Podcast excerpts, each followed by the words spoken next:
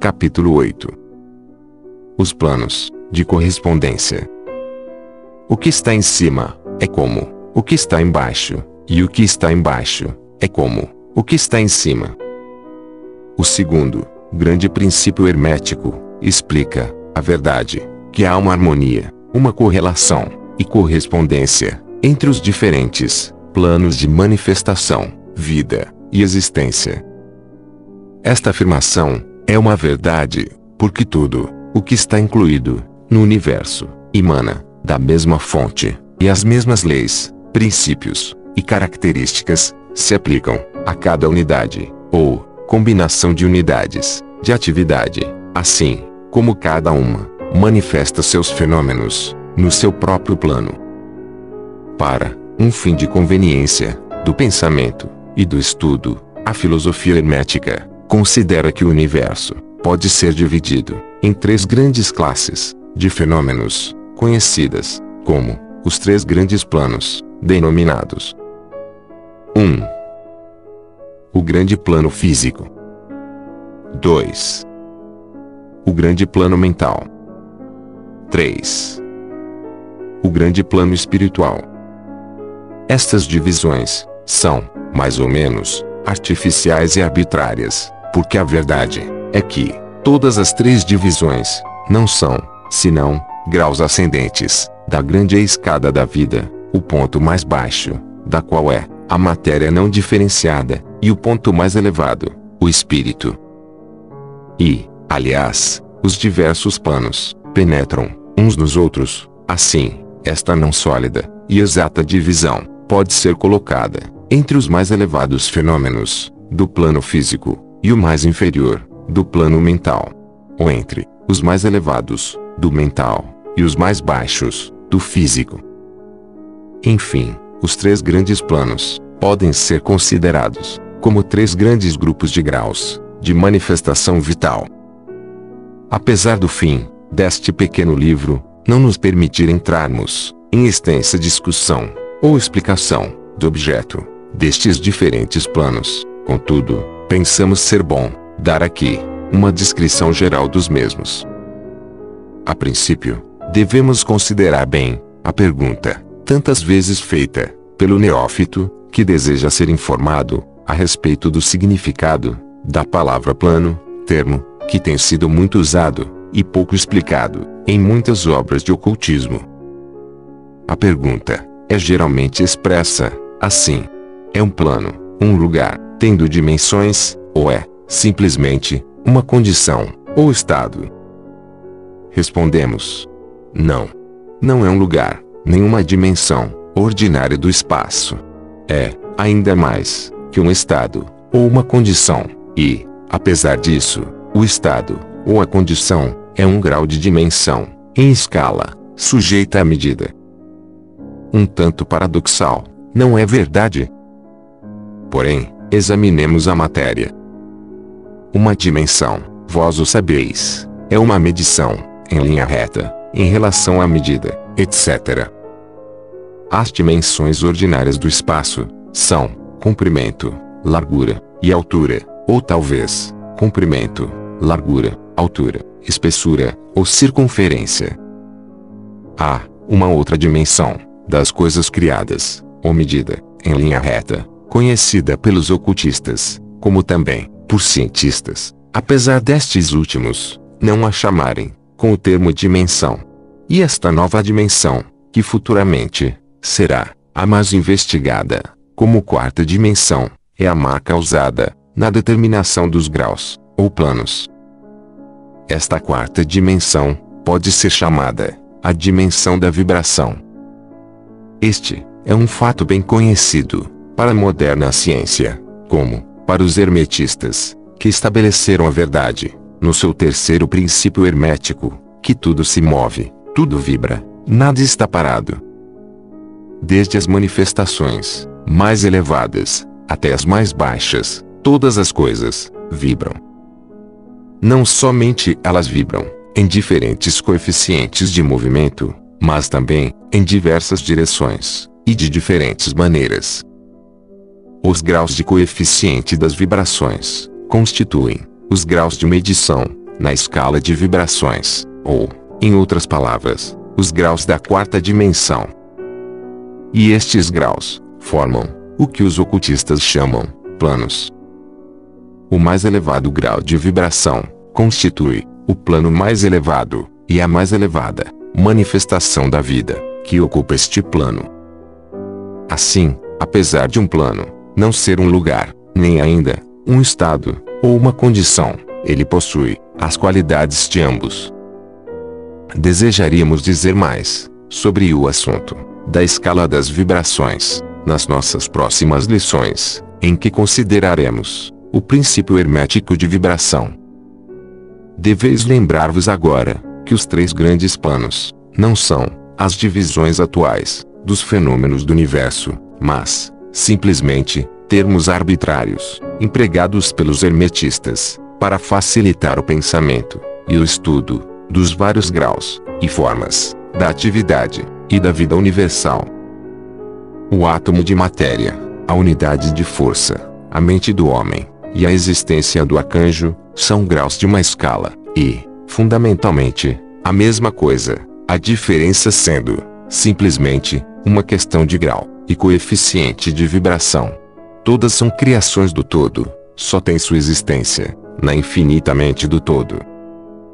Os hermetistas subdividem cada um destes três grandes planos em sete planos menores, e cada um destes são também subdivididos em sete subplanos, todas as divisões sendo, mais ou menos, arbitrárias, penetrando umas nas outras, e adotadas, somente, para a conveniência do estudo científico, e para a ideia. O grande plano físico, com seus sete planos menores, é a divisão dos fenômenos do universo, que inclui todos os que são relativos às coisas, forças e manifestações físicas ou mentais. Inclui todas as formas do que chamamos matéria e todas as formas do que chamamos energia ou força. Deveis saber, porém, que a filosofia hermética não reconhece a matéria como uma coisa em si, ou como tendo uma existência separada, constante, na mente do todo. Os ensinamentos são que a matéria é antes uma forma da energia. Ela é a energia, num coeficiente inferior, de vibrações, de certa espécie. E de acordo com isto, os hermetistas classificam a matéria como a extremidade inferior da energia, e dão-lhe três dos sete planos menores do grande plano físico. Estes sete menores planos físicos são os seguintes: 1. O plano da matéria. A. 2. O plano da matéria. B. 3. O plano da matéria. Graus Celsius. 4. O plano da substância etérea. 5. O plano da energia. A. 6. O plano da energia. B. 7. O plano da energia, graus Celsius. O plano da matéria. A. Compreende as formas da matéria, em suas formas de sólidos, líquidos e gasosos, como geralmente reconhecem os livros dos físicos. O plano da matéria. B. Compreende certas formas mais elevadas e mais sutis da matéria, cuja existência a ciência moderna está reconhecendo agora os fenômenos da matéria radiante, nas suas fases de rádium, etc., e contém a subdivisão inferior deste plano menor. O plano da matéria, graus Celsius, compreende as formas da matéria, mais sutil e tênue, cuja existência não é suspeitada pelos cientistas ordinários. O plano da substância etérea compreende o que a ciência chama o éter, uma substância de extrema tenuidade e elasticidade, que penetra todo o espaço do universo e age como mediador para a transmissão de ondas de energia, como a luz, o calor, a eletricidade, etc. Esta substância etérea forma um elo de relação entre a matéria, assim chamada, e a energia, e participa da natureza de ambas. Os preceitos herméticos, contudo, ensinam que este plano tem sete subdivisões, como tem todos os planos menores, e que, com efeito, existem sete éteres, em vez de um só. Imediatamente, acima do plano da substância etérea, está o plano da energia, A, que compreende as formas ordinárias da energia, conhecida pela ciência, sendo, respectivamente, estes sete subplanos: o calor, a luz, o magnetismo, a eletricidade e a atração, incluindo a gravitação, a coesão, a afinidade química, etc. E várias outras formas de energia, indicada pelas experiências científicas, mas ainda não classificadas. O plano da energia, B, compreende sete subplanos, de formas elevadas da energia, ainda não descoberta pela ciência, mas que têm sido apelidadas as forças mais sutis da natureza, e que são consideradas, em ação, nas manifestações, de certas formas de fenômenos mentais, e pelas quais, tais fenômenos, são possíveis. O plano da energia, graus Celsius, compreende sete subplanos de energia, tão elevadamente organizados, que eles contêm muitos característicos da vida, mas que não é reconhecido pela mente dos homens, no plano ordinário de desenvolvimento, sendo útil só ao uso dos entes do plano espiritual. Tal energia nem é sonhada pelo homem ordinário e pode ser considerada quase como a força divina. Os entes que a empregam são como deuses, comparados com os mais elevados tipos humanos, conhecidos por nós. O grande plano mental compreende as formas de pensamentos viventes, conhecidas por nós, na vida ordinária, bem como certas outras formas, só bem conhecidas dos ocultistas. A classificação dos sete menores planos mentais é, mais ou menos satisfatória e arbitrária, se não for acompanhada por esmeradas explicações, que estão fora do fim desta obra particular. Contudo, vamos mencioná-los. Eles são os seguintes: 1. O plano da mente mineral. 2. O plano da mente elemental. A. 3. O plano da mente vegetal. 4 o plano da mente e elemental, B. 5. O plano da mente animal. 6. O plano da mente e elemental, graus Celsius. 7. O plano da mente hominal. O plano da mente mineral compreende os estados, ou as condições das unidades, entidades, ou grupos, e combinações das mesmas, que animam as formas, conhecidas por nós, como minerais, químicas, etc. Estas entidades não podem ser confundidas com as moléculas, os átomos e os corpúsculos, que são, simplesmente, os corpos, ou as formas materiais, destas entidades, assim como o corpo de um homem é a sua forma material, e não ele mesmo. Estas entidades podem ser chamadas espíritos, em certo sentido, e seres viventes, de um grau inferior de desenvolvimento, vida e mente, exatamente, um pouco maior que as unidades da energia vivente, e compreendem as mais elevadas subdivisões do mais elevado plano físico. A mente média não quer, geralmente, atribuir a possessão da mente, espírito ou vida ao reino mineral, mas todos os ocultistas reconhecem a existência dela, e a ciência moderna, move-se rapidamente, para o ponto de vista do hermetismo, a respeito deste assunto. As moléculas, os átomos, e os corpúsculos, têm seus amores, e ódios, suas semelhanças, e dessemelhanças, atrações, e repulsões, afinidades, e desafinidades, etc., e muitas, das mais intrépidas mentes, de ciência moderna, expressaram a opinião que o desejo e a vontade, as emoções e sentimentos dos átomos simplesmente diferem em grau dos que os homens têm. Não temos espaço para argumentar sobre este assunto. Todos os ocultistas conhecem isto, e outros se referiram às diversas obras científicas mais recentes para corroboração exterior. Estas são as sete subdivisões usuais deste plano. O plano da mente elemental A compreende o estado, ou a condição, e grau de desenvolvimento mental e vital de uma classe de entidade desconhecidas ao homem médio, mas reconhecidas pelos ocultistas. Elas são invisíveis aos sentidos ordinários do homem, mas não obstante, existem e têm a sua parte do drama do universo. O seu grau de inteligência está entre o das entidades minerais e químicas, de um lado, e das entidades do reino vegetal, do outro.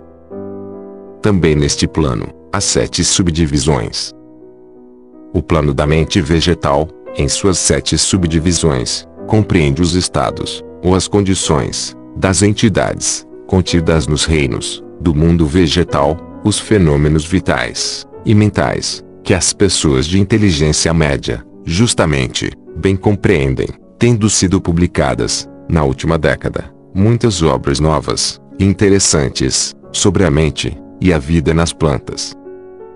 As plantas têm vida, mente e espírito, tão bem como os animais, o homem e o super-homem.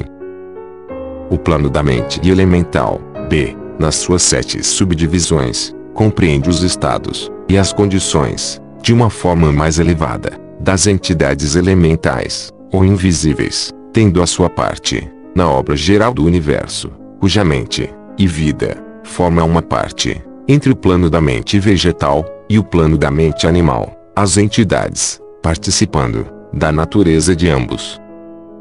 O plano da mente animal, nas suas sete subdivisões, compreende os estados e as condições de entidades, entes ou espíritos que animam as formas animais da vida, familiares a nós todos. Não é necessário entrar em detalhes a respeito deste reino, ou plano de vida, porque o mundo animal nos é tão familiar como o nosso próprio. O plano da mente elemental, graus Celsius, nas suas sete subdivisões, compreende as entidades, ou entes invisíveis, como são todas as formas elementais, que participam da natureza, da vida animal e da humana, em certo grau e certas combinações. As formas mais elevadas são meio humanas, em inteligência. O plano da mente humana, nas suas sete subdivisões, compreende as manifestações da vida e da mentalidade, que são comuns ao homem, nos seus vários graus e divisões. Nesta relação, sabemos que o homem médio atual ocupa a quarta subdivisão do plano da mente humana, e somente o mais inteligente cruzou as fronteiras da quinta subdivisão.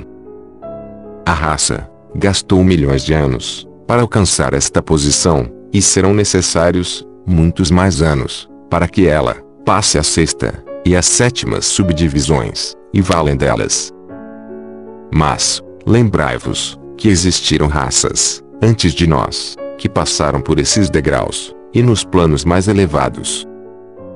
A nossa própria raça é a quinta, com restos da quarta, que pôs os pés no caminho. Contudo, há alguns espíritos avançados, da nossa própria raça, que ultrapassaram as massas, e que passaram, a sexta, e as sétimas subdivisões, e muito poucos entes, estão acima deles. O homem da sexta subdivisão, será o super-homem. E o da sétima, o homem de cima. Na nossa consideração, dos sete planos mentais menores, nós nos referimos aos três planos elementais, em sentido geral. Não queremos entrar em detalhes sobre este assunto, porque esta obra limita-se a tratar da filosofia e dos preceitos em geral. Mas, podemos dizer-vos mais, com o fim de dar-vos uma pequena ideia mais clara das relações destes planos aos mais familiares deles. Os planos elementais tem a mesma relação com os planos de mentalidade e da vida mineral, vegetal, animal e hominal, como as claves pretas do piano têm para com as claves brancas. As claves brancas são suficientes para produzir a música, mas há certas escalas, melodias e harmonias em que as claves pretas têm a sua parte e em que a sua presença é necessária.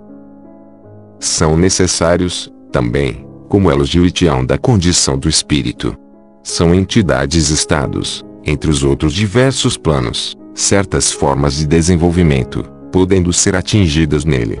Este último resultado, dando ao leitor, que pode ter, entre as linhas, uma nova luz, sobre o processo de evolução, e uma nova chave, da porta secreta, dos lábios da vida, entre um reino e o outro. Os grandes reinos dos elementais são muito reconhecidos por todos os ocultistas, e os escritos esotéricos estão cheios de menção deles.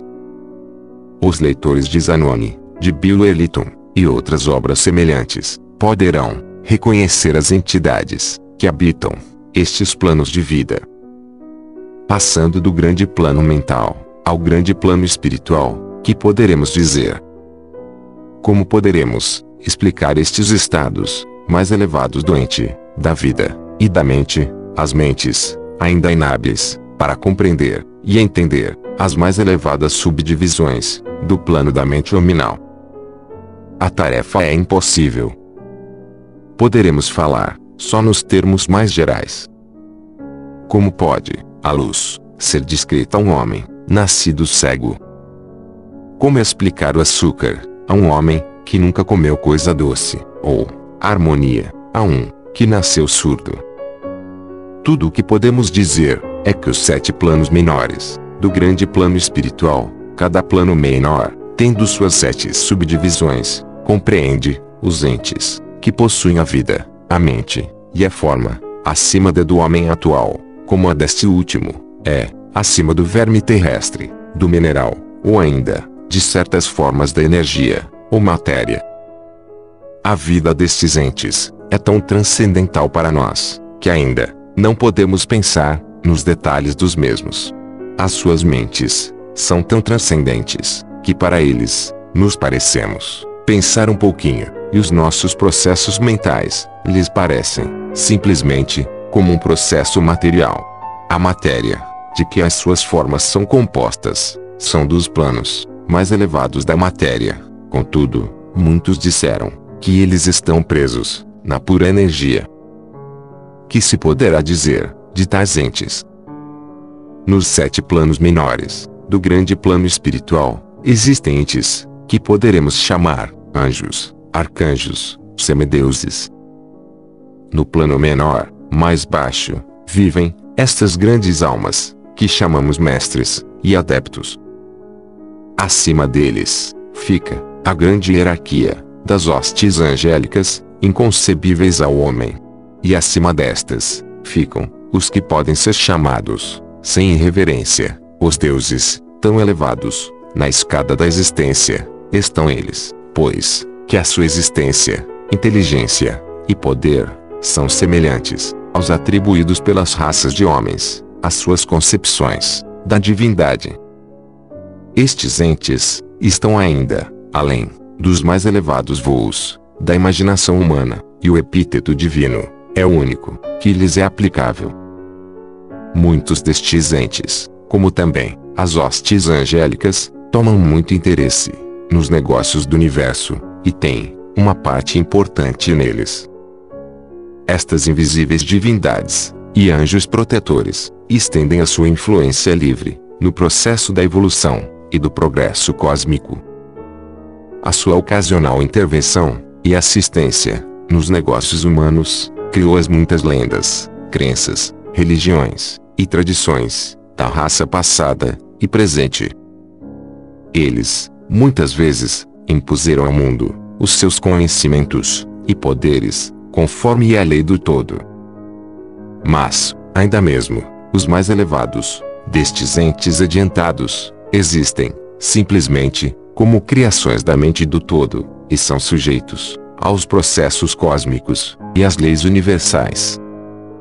Eles são ainda mortais. Podemos chamá-los deuses, comparados conosco, mas ainda são os irmãos mais velhos da raça, as almas mais avançadas, que ultrapassam os seus irmãos, e que renunciaram ao êxtase da absorção pelo todo, com o fim de ajudar a raça na sua jornada para subir o caminho. Mas eles pertencem ao universo e estão sujeitos às suas condições, são mortais, e o seu plano está abaixo do plano do espírito absoluto. Somente os mais avançados hermetistas são aptos para compreender os mais ocultos preceitos a respeito dos estados de existência e dos poderes manifestados nos planos espirituais. Os fenômenos são tão superiores aos dos planos mentais que uma confusão de ideias resultaria, certamente, se atentássemos em descrevê-los. Somente aqueles cujas mentes foram muito adestradas nas linhas da filosofia hermética por muitos anos, certamente, que estes transportam consigo, de outras encarnações, o conhecimento adquirido previamente. Podem compreender, justamente, o que é significado pelo ensinamento sobre este plano espiritual. E muitos destes preceitos secretos são considerados pelos hermetistas como sendo sagrados, importantes e perigosos para disseminação ao público em geral. Os estudantes inteligentes podem reconhecer que significamos com isto a ideia que a significação da palavra espírito, como é empregada pelos hermetistas, é semelhante à de poder vivente, força nitriada, essência oculta, essência da vida, etc., que não deve ser confundido com o termo usual e comumente empregado em relação com os termos, isto é, religioso, eclesiástico, espiritual, etéreo, santo, etc. Aos ocultistas, a palavra espírito se emprega no sentido do princípio animado, entendendo, com isto, a ideia de poder, energia vivente, força mística, etc. E os ocultistas sabem que o que é conhecido por eles como poder espiritual pode ser empregado para o mal, como para o bom fim, em concordância com o princípio de polaridade, fato que foi reconhecido pela maioria das religiões nas suas concepções de Satã, Beuzebu, o diabo, Lúcifer, anjos caídos, etc. E assim, os conhecimentos a respeito destes planos foram conservados no Santo dos Santos, na Câmara Secreta do Templo, de todas as fraternidades esotéricas e ordens ocultas. Mas, podemos dizer aqui, que aquele que atingiu os poderes espirituais superiores e empregou-os mal, tem um terrível destino para si na história, e a vibração do pêndulo do ritmo, inevitavelmente, lança-lo a no extremo mais baixo da existência material, de cujo ponto ele tem de fazer a sua caminhada de prisão espiritual pelas muitas voltas do caminho, mas sempre com a tortura de ter sempre consigo uma ligeira memória das alturas de que caiu por causa das suas más ações. A lenda da queda dos anjos tem uma base nos fatos atuais, como sabem todos os ocultistas avançados. Os esforços para poderes egoístas no plano espiritual, inevitavelmente, traz, como resultado, no espírito egoísta, a perda da sua balança espiritual, e a queda, do mesmo modo, que foi elevado, previamente. Mas, ainda, para tal alma, é dada, a oportunidade da volta, e ela, toma o caminho de volta, pagando, a terrível penalidade, de acordo, com a invariável. Em conclusão, vamos agora, lembrar-vos, que relativamente, de acordo com ele, ao princípio de correspondência, e contém, a verdade. O que está em cima, é como, o que está embaixo, e, o que está embaixo, é como, o que está em cima, todos, os sete princípios herméticos, estão, em muitas operações, em todos os diversos planos, físicos, mental e espiritual. O princípio da substância mental, aplica-se, a todos os planos, porque tudo nasceu na mente do todo. O princípio de correspondência se manifesta em tudo, porque há uma correspondência, harmonia e correlação entre os diversos planos. O princípio de vibração se manifesta em todos os planos, com efeito, a verdadeira diferença que faz os planos resulta da vibração, como explicamos. O princípio de polaridade manifesta-se em todos os planos, porque os extremos dos polos são, aparentemente, opostos e contraditórios. O princípio de ritmo manifesta-se em todos os planos, o movimento dos fenômenos, tendo seu fluxo e refluxo, a sua alta e baixa. O princípio de causa e efeito se manifesta em todos os planos, cada efeito tendo a sua causa e cada causa tendo o seu efeito. O princípio de gênero manifesta-se em todos os planos, sendo a energia criadora sempre manifestada e operando ela pela linha dos aspectos masculinos e femininos. O que está em cima é como o que está embaixo, e o que está embaixo é como o que está em cima. Este axioma hermético, de centenas de anos, compreende um dos grandes princípios dos fenômenos universais. Como procedemos com as nossas considerações dos princípios permanentes, vamos ter ainda, mais claramente, a verdade da natureza universal deste grande princípio de correspondência.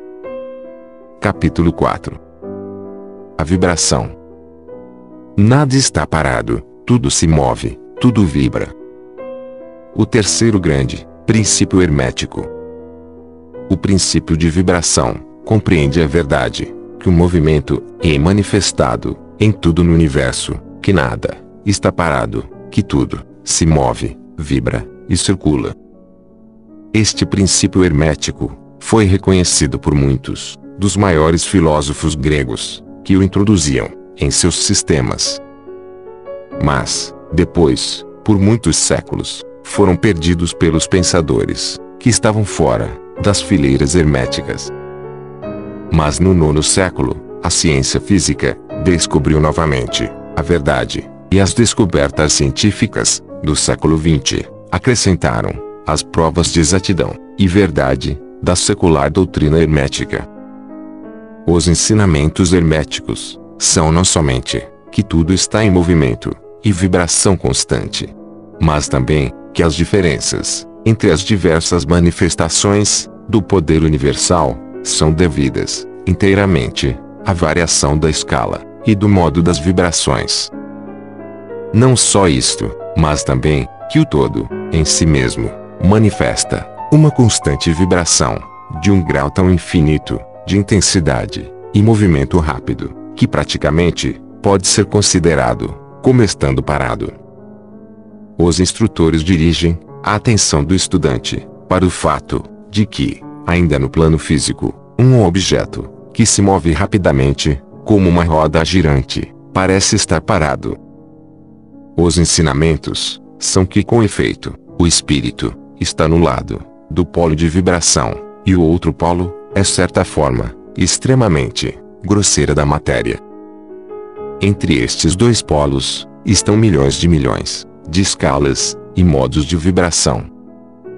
A ciência moderna provou que o que chamamos matéria e energia é simplesmente modo de movimento vibratório, e muitos dos mais adiantados cientistas estão se movendo rapidamente para os ocultistas, que sustentam que os fenômenos da mente são modos semelhantes de vibração e movimento. Permite-nos examinar o que disse a ciência sobre a questão das vibrações na matéria e na energia. Em último lugar, a ciência ensina que toda matéria manifesta, em alguns graus, as vibrações procedentes da temperatura ou calor. Seja um objeto quente ou frio, ambos sendo simplesmente graus da mesma coisa, ele manifesta certas vibrações quentes, e neste sentido, está em movimento e vibração.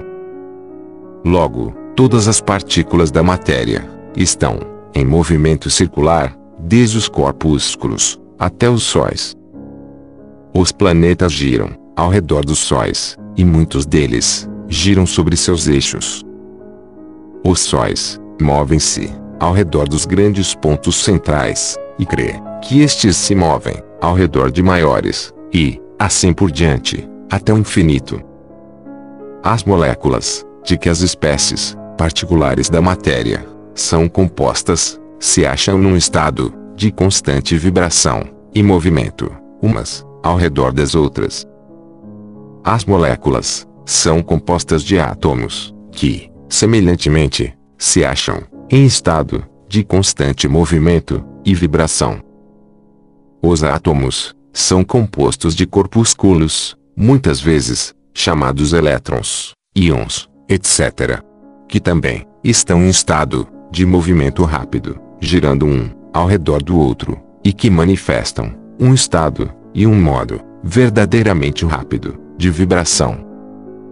E vemos assim que todas as formas da matéria manifestam a vibração de acordo com o princípio hermético de vibração. E assim é com as diversas formas da energia. A ciência ensina que a luz, o calor, o magnetismo e a eletricidade são simplesmente formas de movimento vibratório, provavelmente emanadas do éter.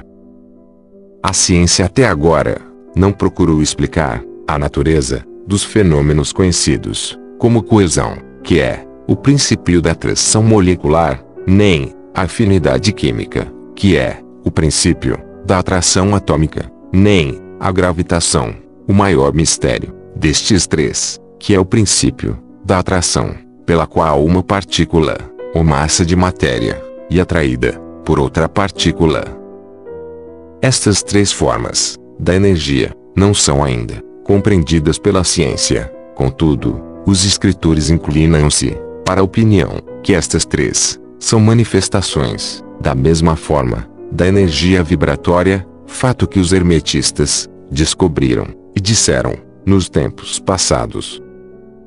O éter universal, que é postulado pela ciência, sem que a sua natureza seja compreendida claramente, é considerado pelos hermetistas como sendo uma manifestação elevada daquilo que é erroneamente chamado matéria isto é, a matéria, a um grau elevado de vibração, é chamada, por eles, a substância etérea.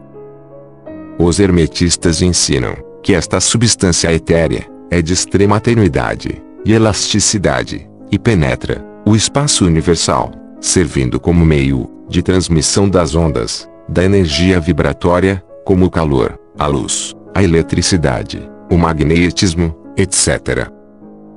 Os ensinamentos são que a substância etérea é um elo de união entre as formas da energia vibratória, conhecida como matéria, de um lado, e a energia, ou força, de outro lado. E também que ela manifesta um grau de vibração, em escala e modo inteiramente particular. Os cientistas ofereceram o exemplo de uma roda, peão, ou para mostrar os efeitos da cilindro, movendo-se rapidamente, escalas aumentativas da vibração. O exemplo supõe uma roda, peão, ou cilindro, girando, numa pequena escala, de ligeireza. Suponhamos que o objeto se move lentamente. Ele pode ser visto facilmente, mas nenhum som do seu movimento penetra no ouvido. A ligeireza é aumentada gradualmente. Em poucos momentos, o seu movimento torna-se tão rápido que um surdo ruído ou uma nota baixa pode ser ouvida. Então, como a escala é aumentada, a nota sobe mais na escala musical. O movimento, sendo ainda mais aumentado, a última nota superior é melhor ouvida. Aí, uma depois da outra, todas as notas da escala musical aparecem, subindo cada vez mais conforme é aumentado o movimento. Finalmente, quando o movimento passou uma certa escala, a nota final perceptível aos ouvidos humanos é alcançada. Um som agudo soa, morrendo ao longe, e segue-se o silêncio. Nenhum som do objeto girante é ouvido. o grau de movimento, sendo tão elevado, que o ouvido humano não pode registrar as vibrações. Então começa a percepção dos graus ascendentes do calor, e depois, de algum tempo, o olho percebe um vislumbre do objeto, que se torna uma escuridão de cor avermelhada. Como o grau aumenta, o vermelho fica mais claro. Como a ligeireza ainda é aumentada, o vermelho passa o alaranjado. O alaranjado passa o amarelo. Depois seguem-se, sucessivamente, as representações do verde, azul, anil e, finalmente, violeta, conforme for aumentando a grau de ligeireza. Então a cor violeta desaparece, e todas as cores desaparecem, à vista humana, não sendo capaz de registrá-las. Mas existem raios invisíveis que emanam do objeto girante, os raios usados na fotografia e outros raios sutis da luz. Então começam a manifestar-se os raios peculiares, conhecidos como os raios X, etc., conforme se transforma a constituição do objeto. A eletricidade e o magnetismo são emitidos quando for atingido o grau apropriado de vibração. Quando o objeto atinge um certo grau de vibração, as suas moléculas se desintegram e giram por si mesmas nos elementos originais, ou átomos. Os átomos, por sua vez, seguindo o princípio de vibração, são separados nos pequenos corpúsculos de que são formados. E finalmente, mesmo os corpúsculos desaparecem, e pode-se dizer que o objeto é composto da substância etérea.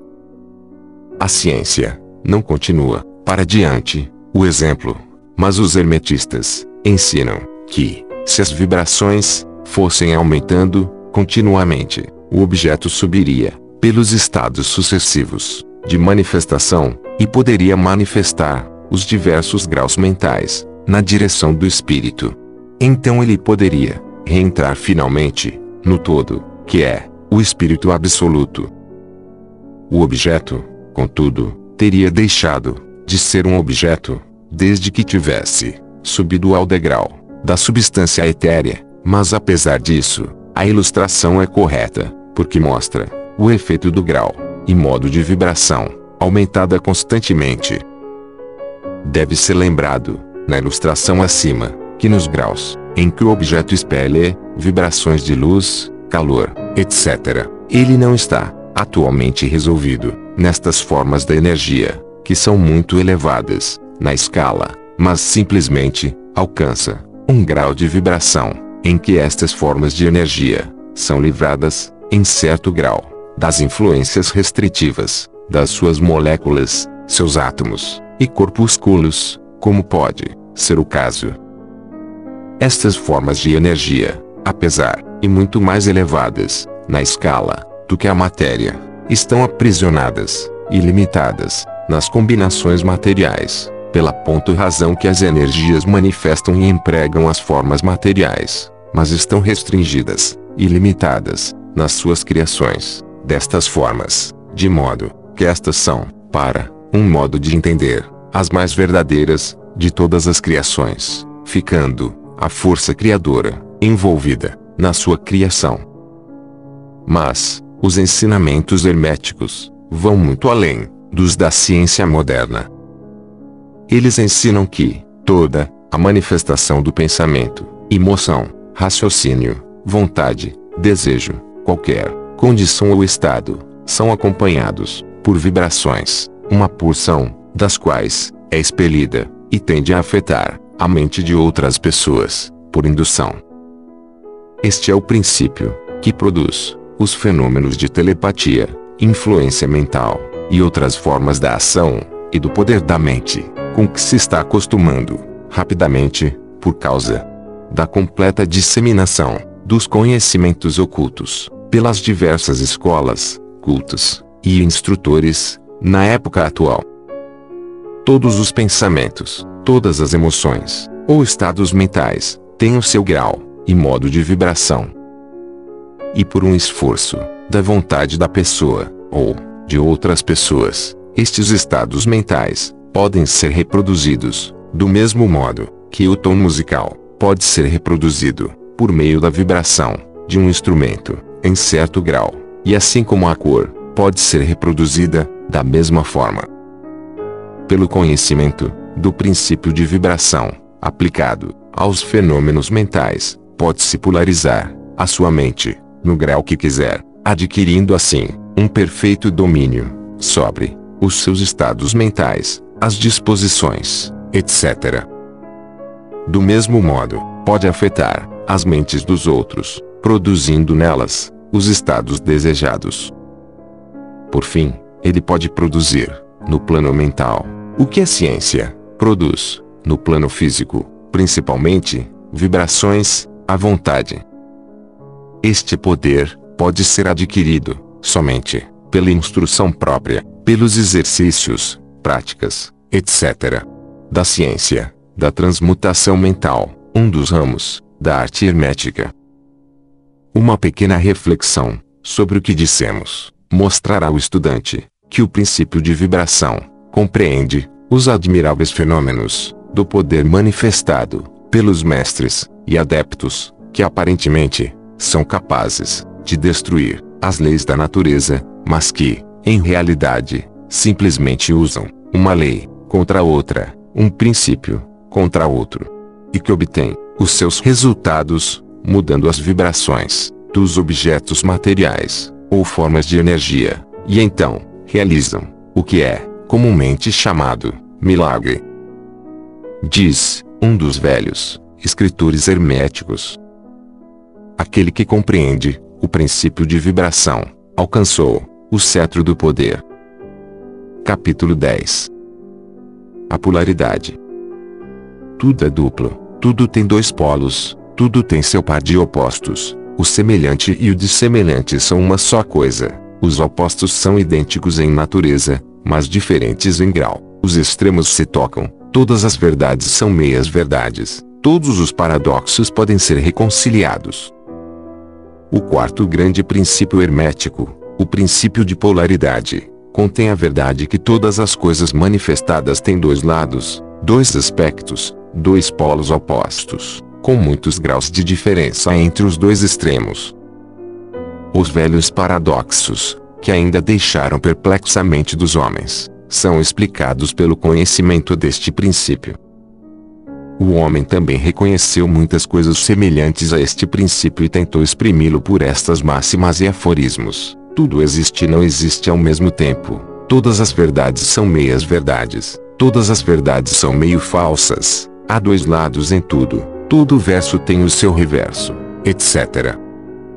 Os ensinos herméticos são, com efeito, que a diferença entre as coisas que se parecem diametralmente opostas é simplesmente questão de graus.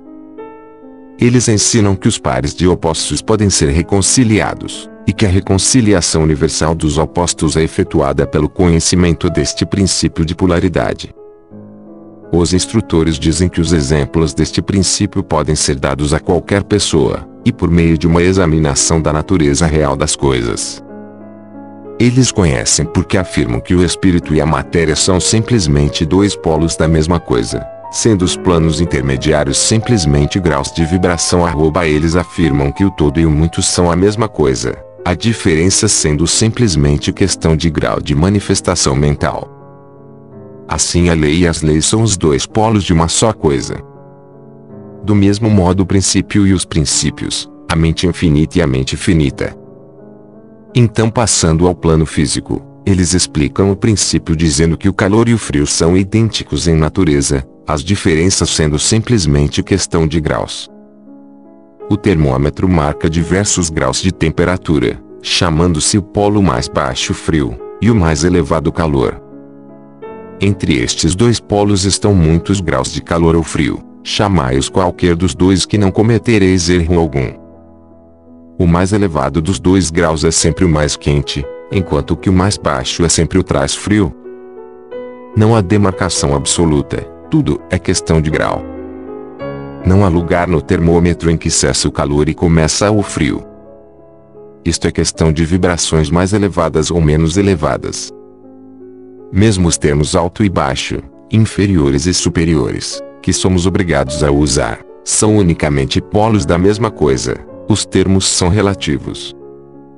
Assim como o Oriente e o Ocidente, viajai ao redor do mundo e na direção do Oriente, e chegareis a um ponto que é chamado Ocidente, ao vosso ponto de partida, e voltareis deste ponto oriental. Viajai para o norte e parecer-vos-á viajar no sul, ou vice-versa. A luz e a obscuridade são polos da mesma coisa, com muitos graus entre elas.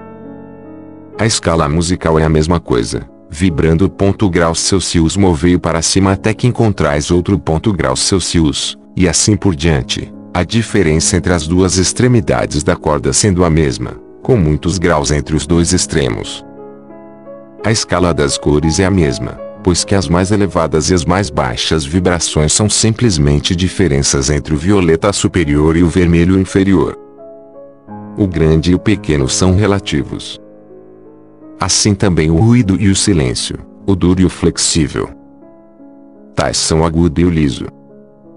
O positivo e o negativo são dois polos da mesma coisa, com muitos graus entre eles.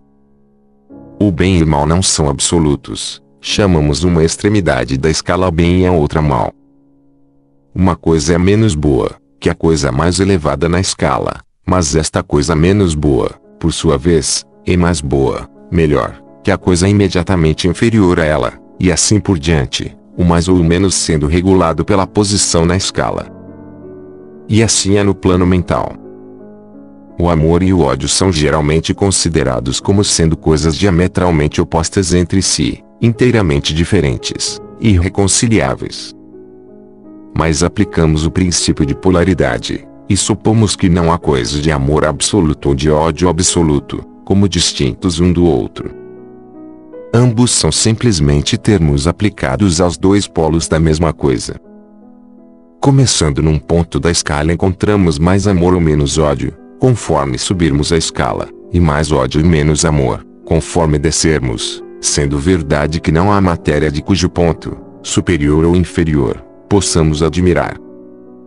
Há graus de amor e de ódio, e há um ponto médio em que o semelhante e o dissemelhante tornam-se tão insignificantes que é difícil fazer distinção entre eles. A coragem e o medo seguem a mesma regra. Os pares de opostos existem em toda parte. Onde encontrardes uma coisa encontrareis o seu oposto, os dois polos.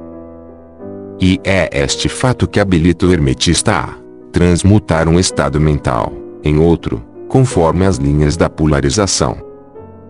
As coisas pertencentes a diferentes classes não podem ser transmutadas em uma outra, mas as coisas da mesma classe podem ser transmutadas, isto é, podem ter a sua polaridade mudada.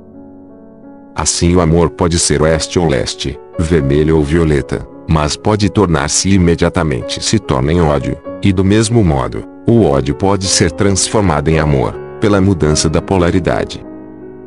A coragem pode ser mudada em medo e vice-versa. As coisas duras podem ficar moles. As coisas agudas podem ficar lisas. As coisas frias podem ficar quentes. E assim por diante, a transmutação sendo sempre entre coisas da mesma natureza, porém de graus diferentes. Tomemos o caso de um homem medroso. Elevando as suas vibrações mentais na linha do medo e da coragem, pode chegar a possuir maior grau e coragem e intrepidez. E de igual modo um homem preguiçoso pode mudar-se em um indivíduo ativo, enérgico, simplesmente pela polarização na direção da qualidade desejada. O estudante que está familiarizado com os processos pelos quais as diversas escolas de ciência mental, etc., produzem modificações nos estados mentais dos que empregam os seus ensinos, poderá não compreender o princípio que opera estas mudanças. Contudo, quando o princípio de polaridade é compreendido, ele vê que as mudanças mentais são ocasionadas por uma mudança de polaridade, uma descida na mesma escala. O assunto é facilmente compreendido. A mudança não é da natureza de uma transmutação de uma coisa em outra coisa inteiramente diferente, mas é simplesmente uma mudança de grau nas mesmas coisas, uma diferença muito importante. Por exemplo, tomando uma analogia do plano físico, é impossível mudar o calor em agudeza, ruído, altura, etc. Mas o calor pode ser transmutado em frio, simplesmente pela diminuição das vibrações. Da mesma forma o ódio e o amor são mutuamente transmutáveis, assim também o medo e a coragem. Mas o medo não pode ser mudado em amor, nem a coragem em mu. Os estados mentais pertencem a inúmeras classes, cada classe deles tem dois polos opostos, entre os quais a transmutação é possível. O estudante reconhecerá facilmente que nos estados mentais, bem como nos fenômenos do plano físico, os dois polos podem ser classificados como positivo e negativo, respectivamente. Assim, o amor é positivo para o ódio, a coragem para o medo, a atividade para a indolência, etc.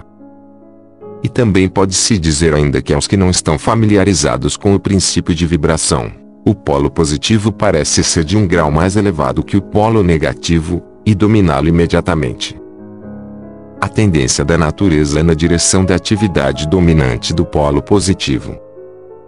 Para acrescentar mais alguma coisa à mudança dos polos dos próprios estados mentais de cada um pela operação da arte de polarização, os fenômenos da influência mental, nas suas diversas fases, nos mostram que este princípio pode estender-se até ao fenômeno da influência de uma mente sobre outra, de que muito se tem escrito nos últimos anos. Quando se compreende que a indução mental é possível, isto é, que estes estados mentais são produzidos pela indução de outros, então se pode ver imediatamente como um certo grau de vibração, ou a polarização de um certo estado mental, pode ser comunicado a outra pessoa, e assim se muda sua polaridade nesta classe de estados mentais. É conforme este princípio que os resultados de muitos tratamentos mentais são obtidos. Por exemplo, uma pessoa é azul, melancólica e cheia de medo. Um cientista mental adestrando pela sua própria vontade e a sua mente a desejada vibração, obtém a desejada polarização no seu próprio caso, então produz um estado mental semelhante no outro por indução, o resultado sendo que as vibrações são elevadas e a pessoa polarizada no lado positivo da escala em vez do lado negativo, transmutadas em o seu medo e outras emoções negativação coragem nos estados mentais positivos similares. Um pequeno estudo mostrar-vos-á que estas mudanças mentais são quase todas de conformidade com a linha de polarização, a mudança sendo de grau e não de espécie. O conhecimento da existência deste grande princípio hermético habilitará o estudante a compreender melhor os seus próprios estados mentais e das outras pessoas. Ele verá que estes estados são todos questão de graus e vendo assim, ele poderá elevar ou abaixar a vibração à vontade, mudar os seus polos mentais, em vez de ser o seu servo e escravo.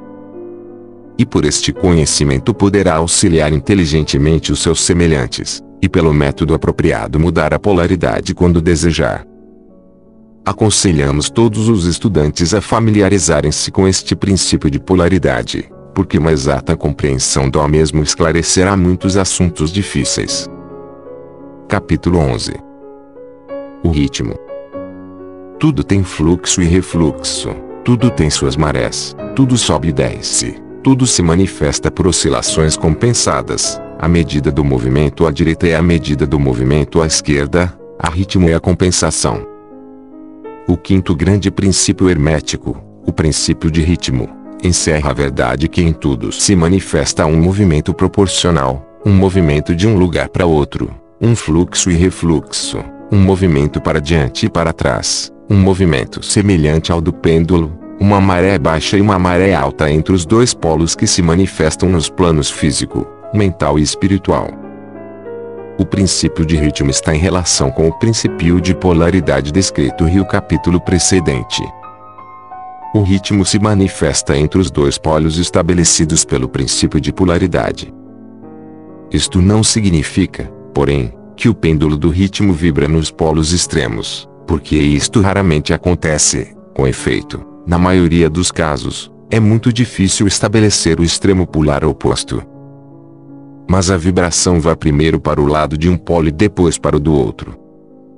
Há sempre uma ação e uma reação, uma marcha e uma retirada, uma alta e uma baixa, manifestadas em todos os tons e fenômenos do universo. Os sóis, os mundos, os homens, os animais, as plantas, os minerais, as forças, a energia, a mente, a matéria e mesmo o espírito manifestam este princípio.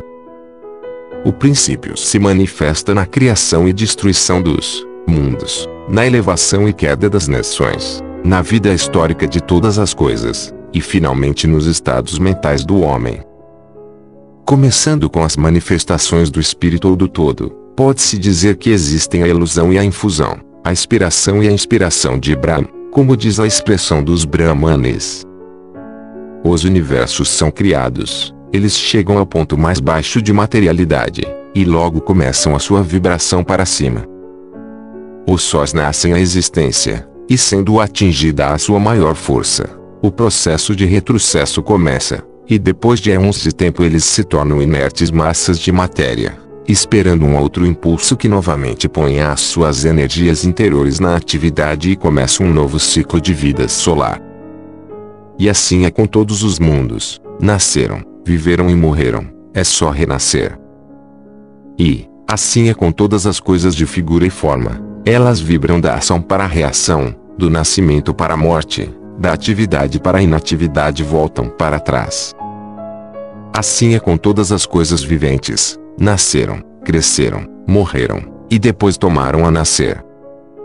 Assim é com todos os grandes movimentos, as filosofias, os credos, os costumes, os governos, as nações e todas as outras coisas, nascer, crescer, amadurecer, decair, morrer e depois renascer a vibração do pêndulo está sempre em evidência. A noite segue o dia, e o dia segue a noite. O pêndulo vibra do outono ao inverno, e depois volta para trás. Os corpúsculos, os átomos, as moléculas e todas as massas de matéria vibram ao redor do círculo da sua natureza. Não há coisa alguma de absoluta inércia ou cessação de movimento, e todo movimento participa do ritmo. O princípio é de aplicação universal. Pode ser aplicado a qualquer questão ou fenômeno de qualquer dos diversos planos de vida. Pode ser aplicado a todas as fases da atividade humana. Sempre existe a vibração rítmica de um polo a outro. O pêndulo universal sempre está em movimento. As marés da vida sobem e descem de acordo com a lei. O princípio de ritmo acha-se bem entendido pela ciência moderna, e é considerado como uma lei universal aplicada às coisas materiais. Mas os hermetistas levam o princípio muito além, e sabem que as suas manifestações e influências se estendem às atividades mentais do homem, e que isto se explica pela contínua sucessão de condições, estados, emoções e outras incômodas e embaraçosas mudanças que observamos em nós mesmos. Mas os hermetistas, estudando as operações deste princípio, aprenderam a escapar da sua atividade pela transmutação. Os mestres hermetistas há muito tempo descobriram que, conquanto o princípio de ritmo seja invariável, e sempre esteja em evidência nos fenômenos mentais, ainda existem dois planos de sua manifestação tanto quanto os fenômenos mentais estão incluídos. Descobriram que existem dois planos gerais de consciência, o inferior e o superior. O conhecimento deste fato habilita-os a subir ao plano superior e assim escapar da vibração do pêndulo rítmico que se manifesta no plano inferior. Em outras palavras, a vibração do pêndulo se realiza no plano inconsciente, e a consciência não é afetada. A isto eles chamam a lei de neutralização. As suas operações consistem na elevação do ego acima das vibrações do plano inconsciente da atividade mental de modo que a vibração negativa do pêndulo não é manifestada na consciência, e por esta razão eles não são afetados. É semelhante à elevação acima de uma coisa, deixando-a passar debaixo de vós. Os mestres hermetistas, ou os estudantes adiantados, polarizando-se no polo desejado, e por um processo semelhante à recusa de participar da vibração que desce, ou, se preferis, a negação da sua influência sobre eles, sustêm-se firmes na sua posição polarizada, e deixam o pêndulo mental vibrar para trás no plano inconsciente. Todas as pessoas que atingiram todos os graus do domínio próprio realizam isto mais ou menos inconscientemente, e recusando deixar as suas condições e os seus estados mentais negativos dominá-las, aplicam a lei de neutralização. O mestre, contudo, leva-os a um grau muito elevado de progresso, e pelo uso da sua vontade atinge um grau de equilíbrio e firmeza mental quase impossível de ser crido pelos que deixam mover-se à direita e à esquerda pelo pêndulo mental das condições e emoções. A importância disto pode ser apreciada por qualquer pensador que compreende que a maioria das pessoas são criaturas de condições, emoções e sensações, e que só manifestam um domínio próprio muito insignificante. Se quiserdes deter-vos e examinar um momento, vereis como muitos movimentos de ritmo vos afetaram em vossa vida, como um período de entusiasmo foi invariavelmente seguido por uma sensação e condição de depressão. Do mesmo modo, as vossas condições e períodos de coragem foram seguidos por iguais condições de medo. E assim sempre aconteceu com a maioria das pessoas. Tempos de sensação sempre apareceram e desapareceram com elas, mas elas não suspeitaram a causa ou razão do fenômeno mental. A compreensão das operações deste princípio dará à pessoa a chave para o domínio destes movimentos rítmicos de emoções, e habilitá-la a conhecer melhor a si mesma e evitar de ser levada por estes fluxos e refluxos. A vontade é superior à manifestação consciente deste princípio, todavia o próprio princípio não pode ser destruído. Podemos escapar dos seus efeitos, porém, apesar disso, o princípio está em operação. O pêndulo sempre se move, porém, nós podemos escapar de sermos levados por ele. Há outras espécies de operações deste princípio de ritmo, e que queremos falar agora. Acha-se na sua ação aquilo que é conhecido como a lei de compensação. Uma das definições ou significações da palavra compensação é contrabalançar, que é o sentido em que os hermetistas empregam o termo. É a esta lei de compensação a que se refere o Caibalion, quando diz: a medida do movimento à direita é a medida do movimento à esquerda, o ritmo é a compensação. A lei de compensação é que o movimento numa direção determina o movimento na direção oposta, ou para o polo oposto, um balança ou contrabalança o outro. No plano físico vemos muitos exemplos desta lei. O pêndulo do relógio move-se em certa distância à direita, e depois numa igual distância à esquerda. As estações balançam-se umas às outras da mesma forma. As marés seguem a mesma lei. E a mesma lei é manifestada em todos os fenômenos de ritmo. O pêndulo com brevidade move-se numa direção, e com a mesma brevidade na outra. Um movimento extenso à direita representa invariavelmente um movimento extenso à esquerda. Um objeto atirado para cima a uma certa altura tem uma igual distância para atravessar na volta. A força com que um projétil é arremessado uma milha para cima é reproduzida quando o projétil volta à Terra. Esta lei é constante no plano físico, como vos mostrará uma referência às autoridades modelos. Porém, os hermetistas levam isto muito mais longe. Eles ensinam que os estados mentais de um homem estão sujeitos à mesma lei. O homem que goza sutilmente está sujeito a sofrimentos sutis, ao passo que aquele que sente poucas penas só é capaz de sentir pouco gozo. O porco sofre porém muito pouco mentalmente, e também goza muito pouco, é compensado. E do outro lado, temos outros animais que gozam sutilmente, mas cujo organismo nervoso e temperamento lhes faz sofrer esquisitos graus de penas. E assim é com o homem. Existem temperamentos que permitem um grau muito inferior de gozo, igualmente um grau inferior de sofrimento, enquanto que há outros que permitem um gozo mais intenso, mas também um sofrimento mais intenso. A verdade é que a capacidade para o sofrimento e o gozo é contrabalançada em cada indivíduo. A lei de compensação está em constante operação. Contudo, os hermetistas ainda vão mais além neste assunto. Eles ensinam que antes que alguém possa gozar um certo grau de prazer, deverá ter movido, proporcionalmente para o outro polo da sensação. Dizem, contudo, que o negativo é procedente do positivo, nesta questão, quer dizer que experimentando um certo grau de prazer não se segue que se deverá pagar por isto com um grau correspondente de sofrimento. Pelo contrário, o prazer é o movimento rítmico, concordando com a lei de compensação, para um grau de sofrimento precedentemente experimentado na vida presente, ou numa encarnação precedente. Isto traz nova luz sobre o problema do sofrimento. Os hermetistas consideram a cadeia das vidas como contínua, e como formando parte de uma vida do indivíduo, de modo que, por conseguinte, o movimento rítmico por esta forma é compreendido enquanto que não teria significação sem que fosse admitida a verdade da reencarnação. Porém, os hermetistas pregam que o mestre ou estudante adiantado está habilitado em grau elevado a escapar o movimento para o sofrimento, pelo processo de neutralização antes mencionado. Elevando seu plano superior do ego, muitas das experiências que acontecem aos que vivem no plano inferior são evitadas e escapadas. A lei da compensação toma uma parte importante nas vidas dos homens e das mulheres. É sabido que geralmente uma pessoa paga o preço de tudo que possui ou carece. Se tem alguma coisa, carece de outra, a balança é equilibrada. Ninguém pode guardar o seu dinheiro e ter a migalha de pão ao mesmo tempo.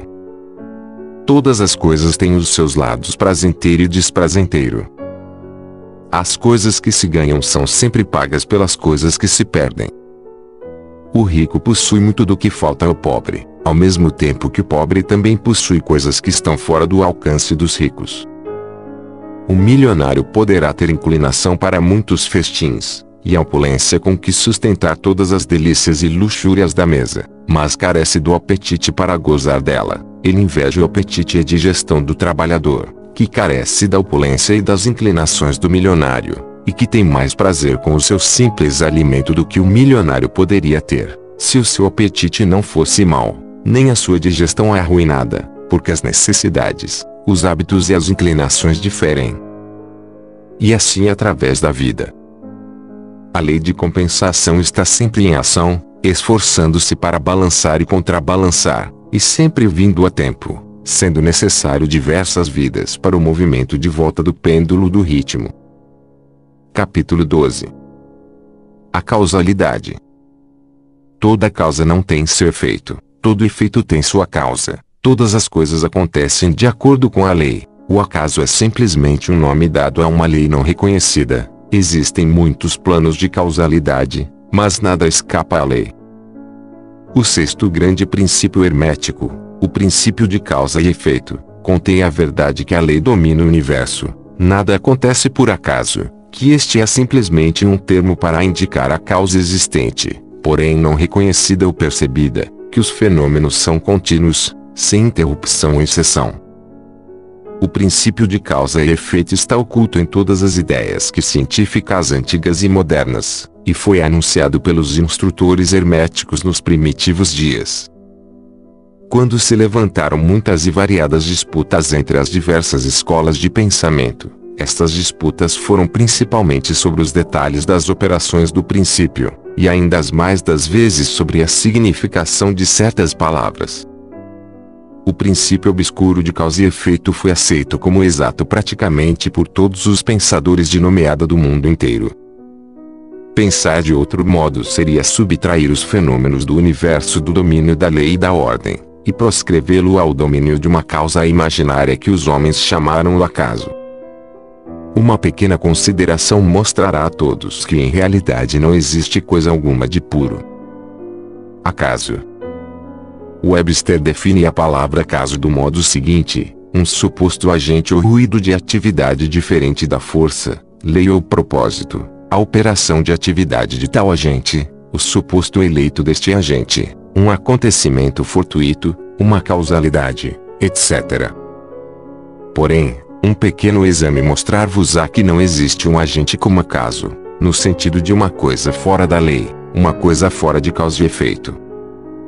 Como poderia ser uma coisa que agisse no universo fenomenal, independente das leis, da ordem e da continuidade deste último? Tal coisa seria inteiramente independente do movimento ordenado do universo, e portanto superior a este. Não podemos imaginar nada fora do todo que esteja fora da lei, e isto somente porque o todo é a própria lei. Não há lugar no universo para uma coisa fora e independente da lei. A existência de tal coisa tomaria sem efeito todas as leis naturais, e mergulharia o universo em uma desordem e ilegalidade caótica. Um exame cuidadoso mostrará que aquilo que chamamos acaso é simplesmente um modo de exprimir as causas obscuras, as causas que não podemos compreender. A palavra caso derivada de uma palavra que significa cair, como a caída dos dados, dando a ideia de que a caída dos dados, e de muitos jogos de azar, é simplesmente um acontecimento que não tem relação com qualquer causa. E é este o sentido em que geralmente é empregado o termo. Mas quando o assunto é examinado secretamente, vê-se que não há nenhum acaso na caída dos dados. E todos os dias cai uma morte, que desagrada a um certo número de pessoas. Ela obedece a uma lei do infalível como a que governa a revolução dos planetas ao redor do Sol. Atrás da vinda da morte estão as causas, ou cadeias de causas, movendo-se além do lugar que a mente pode alcançar. A posição da morte no box, a redução de energia muscular expendida nos golpes, a condição da mesa, etc., etc., todas são causas, cujo efeito pode ser visto. Mas atrás destas causas observadas existem cadeias de causas de procedência não observada, todas as quais têm uma influência sobre o número da morte predominante. Se uma morte dura uma grande quantidade de tempo, isto procederá de que os números manifestados serão quase iguais, isto é, haverá um número igual de uma mancha, duas manchas, etc., que são predominantes. Lançai uma moeda ao ar, e ela cairá sobre quaisquer cabeças ou rabos, mas fazei um bom número de arremessos e as cabeças e rabos cairão logo. Esta é a operação da lei proporcional. Mas apesar da proporção e dos simples arremessos estarem debaixo da lei de causa e efeito, se fôssemos capazes de examinar nas precedentes causas, seria claramente observado que era simplesmente impossível para a morte vir de outro modo, nas mesmas circunstâncias e no mesmo tempo. Dadas as mesmas causas, os mesmos resultados advirão. Sempre há uma causa e um porquê para todos os acontecimentos. Nada acontece sem uma causa. Ou uma cadeia de causas. Muita confusão houve nas mentes de pessoas que consideraram este princípio porque não eram capazes de explicar como uma coisa poderia causar outra coisa, isto é, ser a criadora da segunda coisa. Com efeito, como matéria, nenhuma coisa pode causar ou criar outra coisa. A causa e o efeito são distribuídos simplesmente como eventualidades. Uma eventualidade é aquilo que acontece ou advém, como um resultado ou uma consequência de diversos eventos procedentes. Nenhum evento cria outro evento, mas é simplesmente um elo precedente na grande cadeia ordenada de eventos procedentes da energia criativa do todo. Há uma continuidade entre todos os acontecimentos precedentes, consequentes e subsequentes. Há uma relação entre tudo o que veio antes e tudo o que vem agora. Uma pedra é deslocada de um lugar montanhoso e quebra o teto de uma cabana lá embaixo no vale. A princípio consideramos isto como um acontecimento casual, mas quando examinamos o assunto encontramos uma grande cadeia de causas. Em primeiro lugar está a chuva que amoleceu a terra que suportava a pedra e que a deixou cair. Em segundo lugar atrás desta está a influência do sol, de outras chuvas, etc., que gradualmente desintegraram um pedaço de rocha de um pedaço maior estão as causas que motivaram a formação da montanha e o seu levantamento pelas convulsões da natureza, e assim até o infinito. Então poderíamos procurar as causas atrás da causa da chuva, etc. Poderíamos considerar a existência do teto. Enfim, logo nos envolveríamos em uma rede de acontecimentos, causas e efeitos, de cujas malhas intrincadas não nos poderíamos desembaraçar. Do mesmo modo que um homem tem dois pais, quatro avós, oito bisavós, dezesseis trisavós, e assim por diante até que em 40 gerações calcula-se o número dos avós remontarem a muitos milhares. Assim é com o número de causas que se ocultam sob o mais trivial acontecimento ou fenômeno, tal como a passagem de uma delgada fuligem pelos vossos olhos.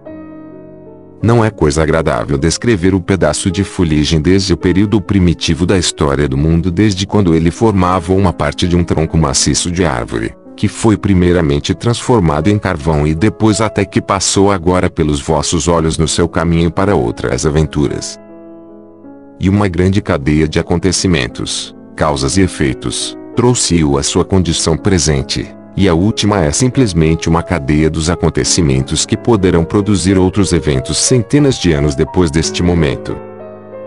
Uma série de acontecimentos procedentes do delgado pedaço de fuligem foi a escrita destas linhas que fez o tipógrafo mestre reformar certa palavra, o revisor fazer a mesma coisa, e que produzirá certos pensamentos na vossa mente, e de outros, que por sua vez afetaram outras e assim por diante conforme a habilidade do homem para raciocinar, e tudo isto da passagem de um delgado pedaço de fuligem, o que mostra a relatividade a associação das coisas, e o fato anterior que não há coisa grande, não, há coisa pequena, na mente que causa não tudo. Detende-vos a pensar um momento.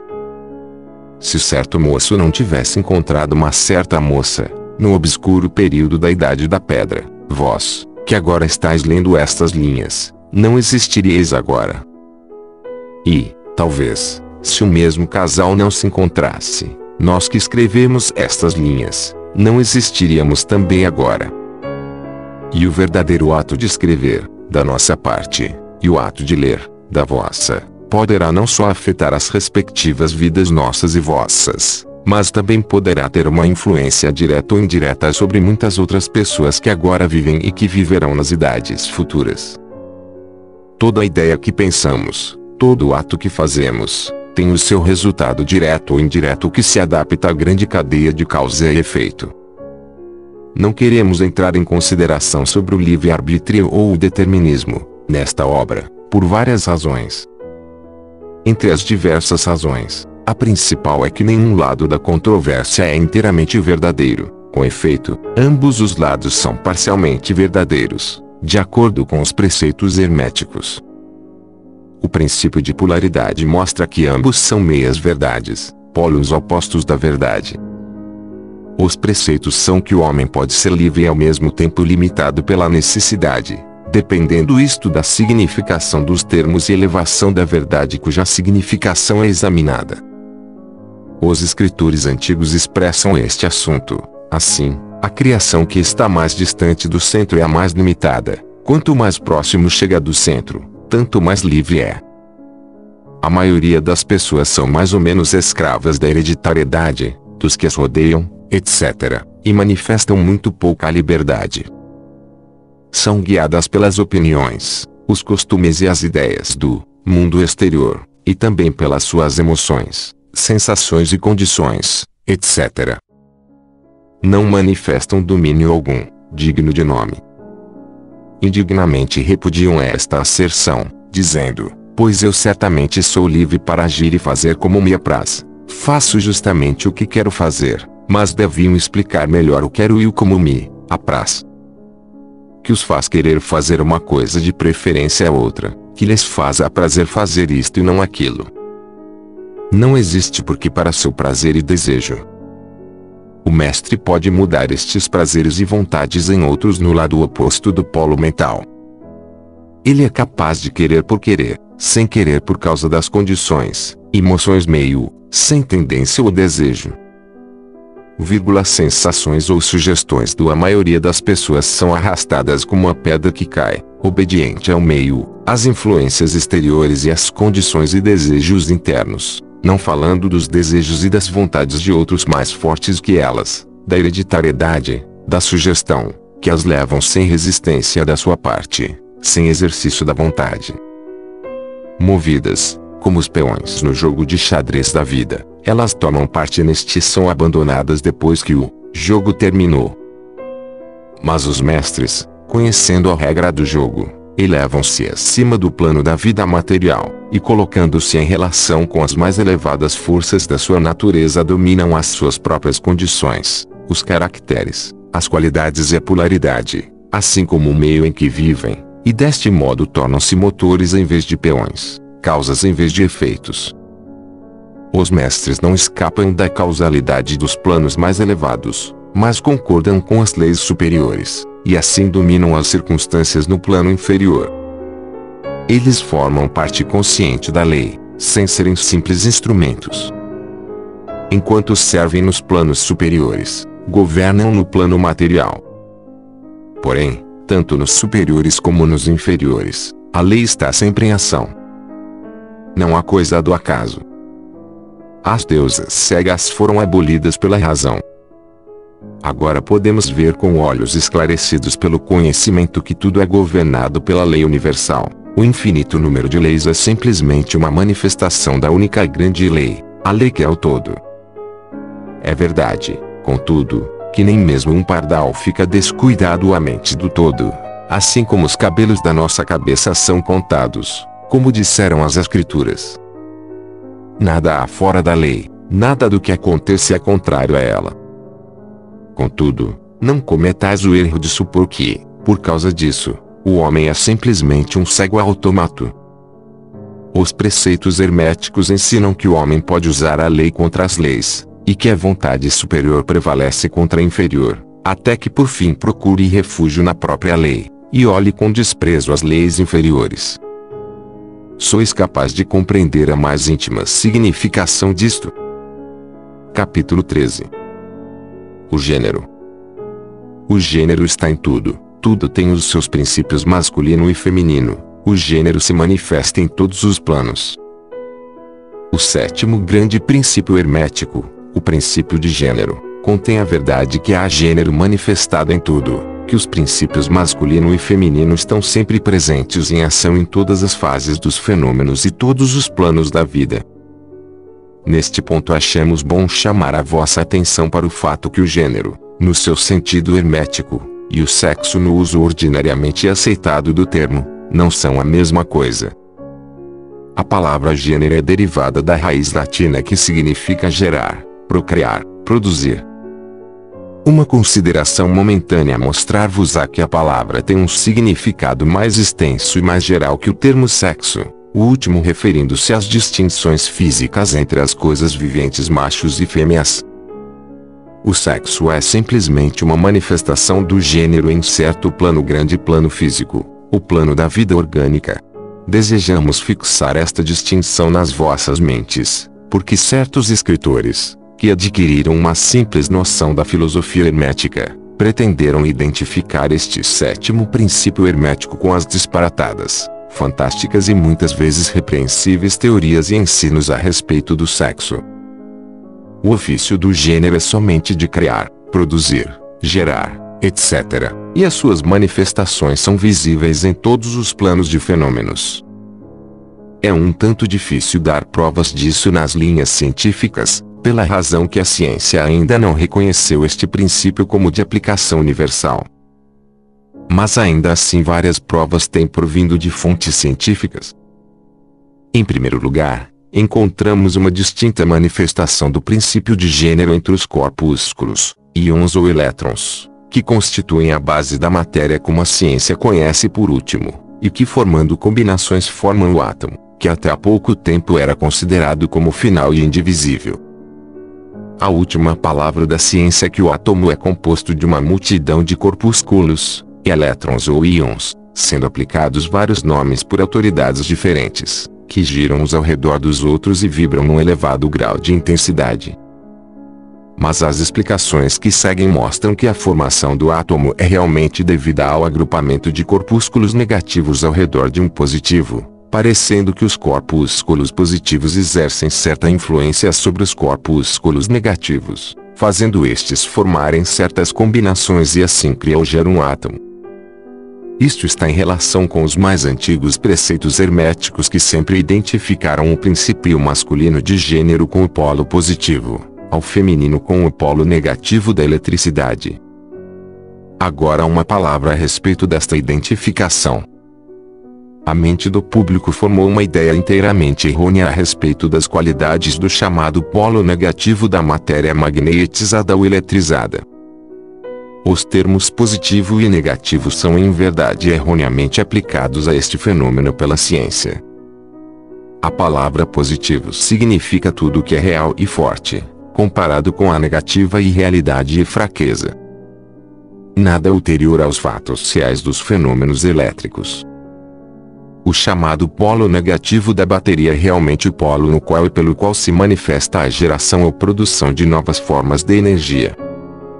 Nada é negativo ao redor dele. As maiores autoridades científicas agora usam a palavra catódico em lugar de negativo. Do polo catódico procedem a imensidade de elétrons ou corpúsculos, do mesmo polo saem estes maravilhosos raios que revolucionaram as concepções científicas nos últimos dez anos. O polo catódico é a mãe de todos os fenômenos estranhos, que tornaram inúteis os velhos livros, e que fizeram muitas teorias admitidas serem proscritas do programa da especulação científica. O polo catódico ou negativo é o princípio materno dos fenômenos elétricos, e das formas mais sutis da matéria já é conhecido pela ciência. Assim vedes que temos razão quando recusamos usar o termo negativo nas nossas considerações sobre o assunto, insistindo na substituição da palavra feminino pelo antigo termo. Os fatos da condição nos levam a isto, sem mesmo tomarmos em consideração os preceitos herméticos. E assim usaremos a palavra feminino em lugar de negativo falando deste polo de atividade. Os últimos ensinos científicos são que os corpúsculos criadores ou elétrons são femininos. A ciência diz que eles são compostos de eletricidade negativa, e nós dizemos que são compostos de energia feminina. Um corpúsculo feminino abandona um corpúsculo masculino e toma uma nova direção. Ele ativamente procura uma união com um corpúsculo masculino, sendo incitado a isso pelo impulso natural de criar novas formas de matéria ou energia. Um escritor costuma até empregar a frase ele um dado tempo procura, de sua própria evolução, uma união, etc. Este destacamento e esta união formam a base da maior parte das atividades do mundo químico. Quando o corpúsculo feminino une-se com um corpúsculo masculino, começa um certo processo. As partículas femininas vibram rapidamente sob as influências da energia masculina, e giram ao redor da última. O resultado é o nascimento de um novo átomo. Este novo átomo é realmente composto da união dos elétrons ou corpúsculos masculinos e femininos, mas quando a união é formada, o átomo torna-se uma coisa separada, tendo certas propriedades, mas não manifestando muito a propriedade da eletricidade independente. O processo de destacamento ou separação dos elétrons femininos é chamado ionização. Estes elétrons ou corpúsculos são os mais ativos trabalhadores no campo da natureza. Provenientes das suas uniões ou combinações, se manifestam os diversos fenômenos da luz, do calor, da eletricidade, do magnetismo, da atração, repulsão, afinidade química e o inverso, e outros fenômenos semelhantes. E tudo isto procede da ação do princípio de gênero no plano da energia. A parte do princípio masculino parece ser a de dirigir uma certa energia inerente para o princípio feminino e assim pôr em atividade o processo criativo. Mas o princípio feminino é sempre o único que faz ativa a obra criadora, e isto é assim em todos os planos. E ainda, cada princípio é incapaz da energia operativa sem o outro. Em muitas formas da vida, os dois princípios estão combinados em um só organismo. Por esta razão, tudo no mundo orgânico manifesta ambos os gêneros. Há sempre o masculino na forma feminina, e o feminino na forma masculina. Os ensinos herméticos contêm muita coisa a respeito da ação dos dois princípios de gênero na produção e manifestação das diversas formas de energia, etc mas não julgamos conveniente entrar em detalhes a respeito dos mesmos neste ponto, porque não podemos sustentá-los com provas científicas, pela razão que a ciência ainda não progrediu o necessário para isso. Mas o exemplo que vos demos dos fenômenos dos elétrons ou corpúsculos vos mostram que a ciência está no caminho reto, e poderia também dar-vos uma ideia geral dos princípios ocultos. Diversos dos principais investigadores científicos declararam a sua opinião que na formação dos cristais foi descoberta alguma coisa que corresponde à atividade sexual, que é uma outra bagatela mostrando a direção em que sopram os ventos científicos. E cada ano traz outros fatos para corroborar a exatidão do princípio hermético de gênero seria estabelecido que o gênero está em ação e manifestação constante no campo da matéria inorgânica e no campo da energia ou força. A eletricidade é agora geralmente considerada como alguma coisa em que todas as outras formas de energias parecem dissolver. A teoria elétrica do universo é a última doutrina científica, e ela está crescendo rapidamente em popularidade e aceitação geral. E assim segue-se que se pudermos descobrir nos fenômenos da eletricidade, levados ao seu princípio e fonte de manifestações, uma clara e infalível evidência da presença do gênero e suas atividades, estamos justificados vos fazendo crer que a ciência enfim deu provas da existência em todos os fenômenos universais deste grande princípio hermético, o princípio de gênero. Não é necessário gastar o nosso tempo com o muito conhecido fenômeno da atração e repulsão dos átomos, afinidade química, os amares e ódios das partículas atômicas, as atrações ou coesões entre as moléculas da matéria. Estes fatos são muito bem conhecidos para necessitar extensos comentários nossos. Mas considerasseis alguma vez que todas estas coisas são manifestações do princípio de gênero, não vedes que estes fenômenos andam ao par com os dos corpúsculos ou elétrons. E ainda mais que isto, não vedes a racionalidade dos ensinos herméticos que afirmam que a verdadeira lei da gravitação, esta estranha atração pela qual todas as partículas e corpos de matéria no universo tendem para outras simplesmente outra manifestação do princípio de gênero, que opera na direção de atração da energia masculina para a feminina, e vice-versa. Não poderemos dar-vos provas científicas disto agora, mas vamos examinar os fenômenos à luz dos ensinos herméticos sobre o assunto, e veremos se não tereis uma mais útil hipótese que as oferecidas pela ciência física. Submetei todos os fenômenos físicos ao texto, e vereis sempre em evidência o princípio de gênero. Permiti-nos agora passarmos à consideração da ação do princípio no plano mental. Muitas ideias interessantes tem nele a sua examinação. Capítulo 14 O gênero mental. Os estudantes de psicologia que seguiram o modo moderno de pensar a respeito dos fenômenos mentais ficaram surpreendidos pela persistência da dupla ideia mental que se tem manifestado tão fortemente durante os dez anos passados do último meio século e que deu origem a um grande número de teorias plausíveis a respeito da natureza e constituição destas duas mentes. Recentemente Thompson J. Hudson atingiu grande popularidade em 1893, avançando a sua bem conhecida teoria das mentes objetiva e subjetiva, que ele afirmou existir, em cada indivíduo.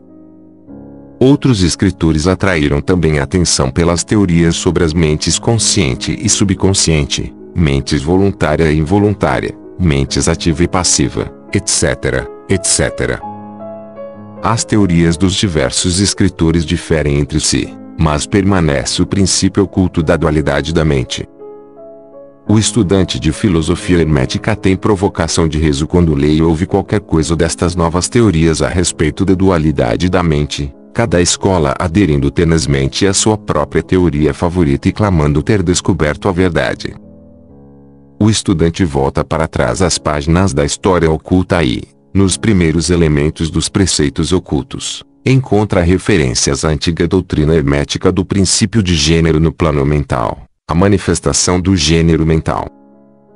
E examinando mais ele conclui que a antiga filosofia tinha conhecimento dos fenômenos da mente dual e deu conta disto pela teoria do gênero mental. Esta ideia de gênero mental pode ser explicada em poucas palavras aos estudantes que estão familiarizados com as modernas teorias há pouco aludidos. O princípio masculino da mente corresponde à chamada mente objetiva, mente consciente, mente voluntária, mente ativa, etc. E o princípio feminino da mente corresponde à chamada mente subjetiva, mente subconsciente, mente involuntária, mente passiva, etc. Certamente que os preceitos herméticos não concordam com as diversas teorias modernas sobre a natureza das duas fases da mente, nem a admitem muitos fatos considerados como sendo respectivamente dos dois aspectos, porque muitas teorias e afirmações são alambicadas e incapazes de resistir ao toque da experiência e da demonstração. Apontamos as fases de concordância simplesmente para o fim de ajudar o estudante a assimilar os seus conhecimentos já adquiridos com os preceitos da filosofia hermética. Os estudantes de Hudson encontrarão no princípio do seu segundo capítulo da Lei dos Pensamentos Psíquicos, a proposição que, a mística algaravia dos filósofos herméticos desenvolve a mesma ideia, isto é, a dualidade da mente. Se o doutor Hudson empregasse o tempo em decifrar um pouco da mística algaravia da filosofia hermética, ele teria obtido grande esclarecimento sobre a função da mente dual. Porém, naquele tempo, as suas obras mais interessantes ainda não tinham sido escritas. Vamos agora considerar os preceitos herméticos sobre o gênero mental. Os instrutores herméticos dão as suas instruções a respeito deste assunto fazendo os seus estudantes examinarem a relação da sua consciência a respeito do seu ego. Os estudantes aprendem a pôr a sua atenção no ego que habita em cada um de nós. Cada estudante aprende a ver que a sua consciência lhe dá uma primeira relação da existência do seu ego. A relação eu-eu sou. A princípio isto parece ser a última palavra da consciência, mas um exame 1 pouco mais profundo descobre que este eu sou pode ser separado ou dividido em duas partes distintas, dois aspectos, os quais, apesar de agirem em uníssono e em conjunto, podem ser separados na consciência. Apesar de a princípio parecer existir um só ego, um exame mais cuidadoso e mais profundo mostra que existe um ego e um eu. Estes gêmeos mentais diferem em característicos e natureza, e um exame das suas naturezas e dos fenômenos que procedem da mesma dará muita luz sobre muitos problemas da influência mental. Permite-nos começar com uma consideração sobre o eu, que é usualmente tomado pelo ego pelo estudante, até que ele investigue nos acessos da consciência. Um homem pensa do seu ego, no seu aspecto de eu, como sendo composto de certos estados, modos, hábitos, característicos, etc., tudo que faz sobressair a sua personalidade, ou a seidade conhecida a si aos outros. Conhece que estas emoções e sensações mudam, nascem e morrem, e estão sujeitas aos princípios de ritmo e de polaridade, que as levam de um extremo ao outro. Pensam também que o eu é formado de certos conhecimentos reunidos nas suas mentes e formando então uma parte deles mesmos tal eu de um homem. Porém, falamos muito apressadamente. O eu de muitos homens pode ser considerado como consistindo da sua consciência corpórea e dos seus apetites físicos, etc. A sua consciência sendo presa à sua natureza corpórea, eles praticamente vivem nela. Muitos homens ainda consideram o seu vestuário como parte do seu eu e atualmente parecem considerá-lo como uma parte de si mesmos. Um escritor disse humoristicamente que os homens se compõem de três partes: o espírito, o corpo e a roupa. Estas pessoas ou roupas conscientes perderiam a sua personalidade se fossem despidas da sua roupa, por selvagens, na ocasião de um naufrágio. Porém, mesmo muitos dos que estão presos à ideia do vestuário pessoal afirmam fortemente que a consciência do seu corpo é o seu eu.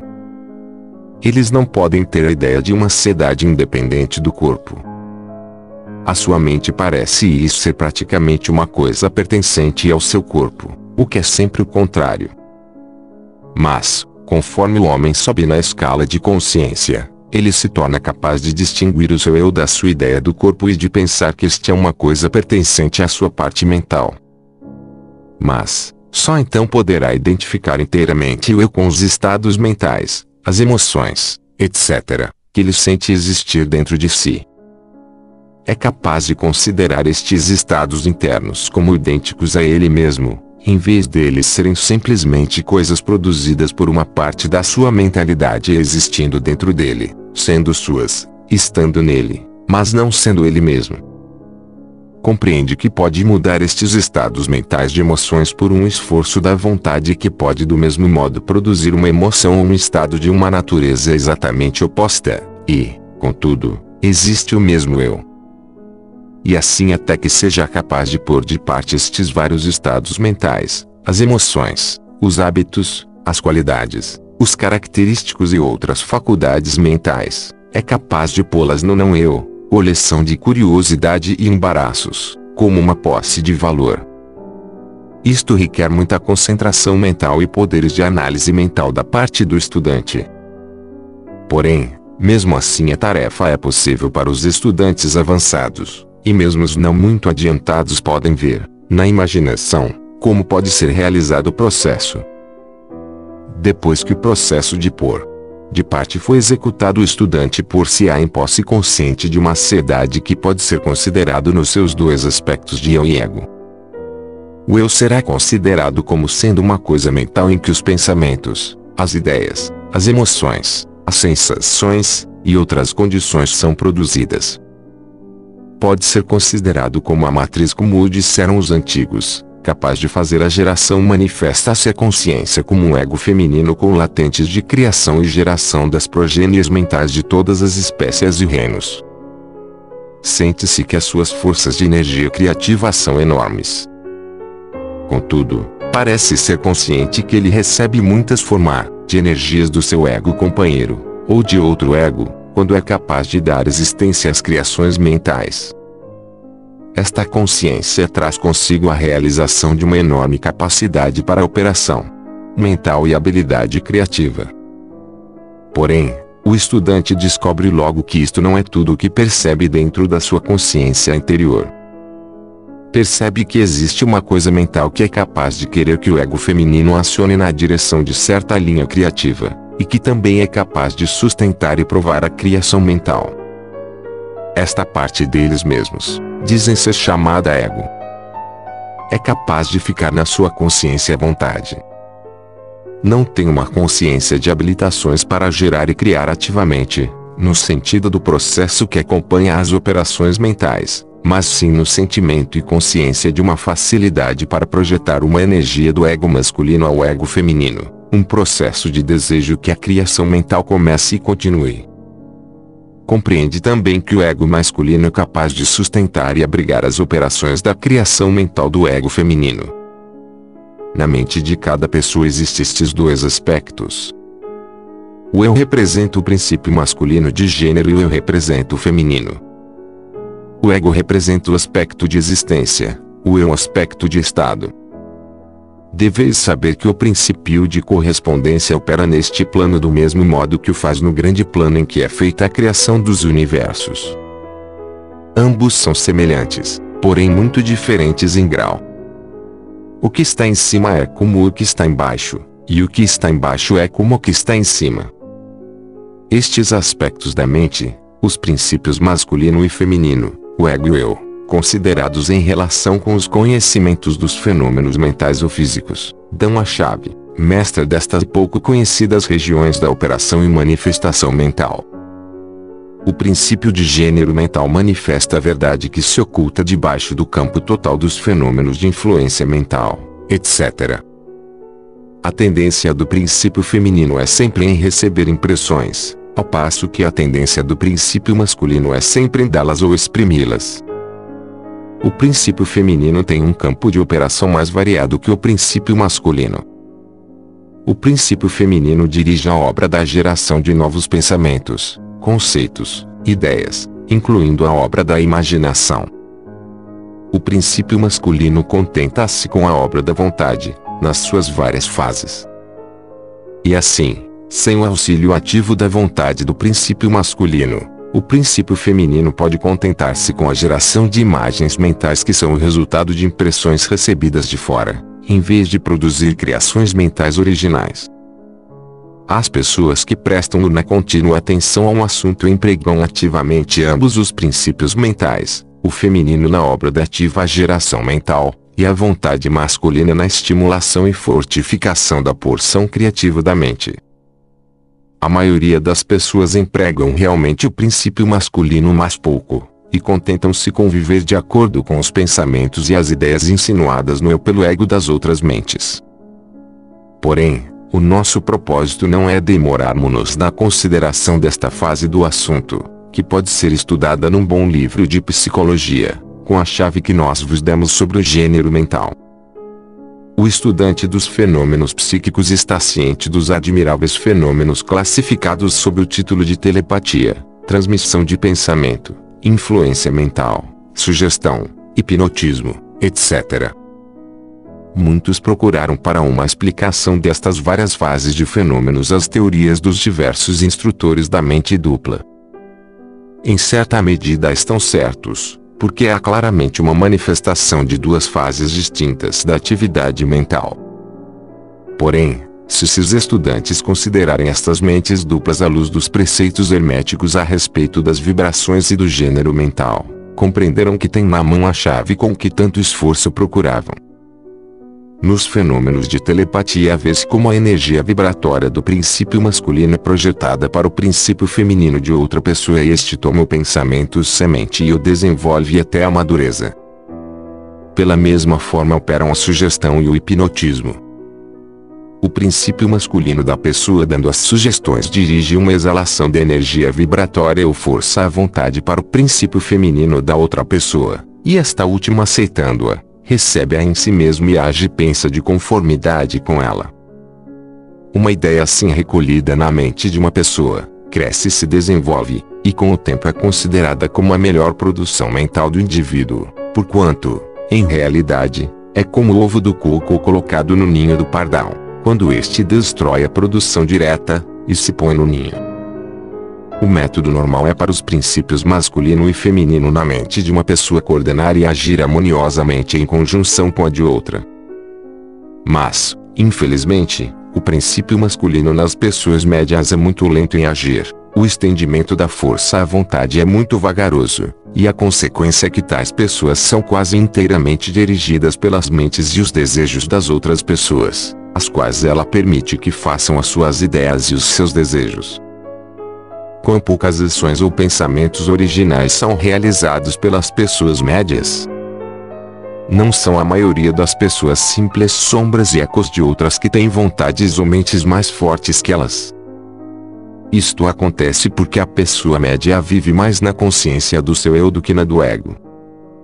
Está polarizada no seu princípio feminino da mente, e o princípio masculino, em que se acha à vontade, é obrigado a ficar inativo e sem emprego. O homem e a mulher fortes do mundo manifestam invariavelmente o princípio masculino da vontade, e a sua força materialmente depende deste fato.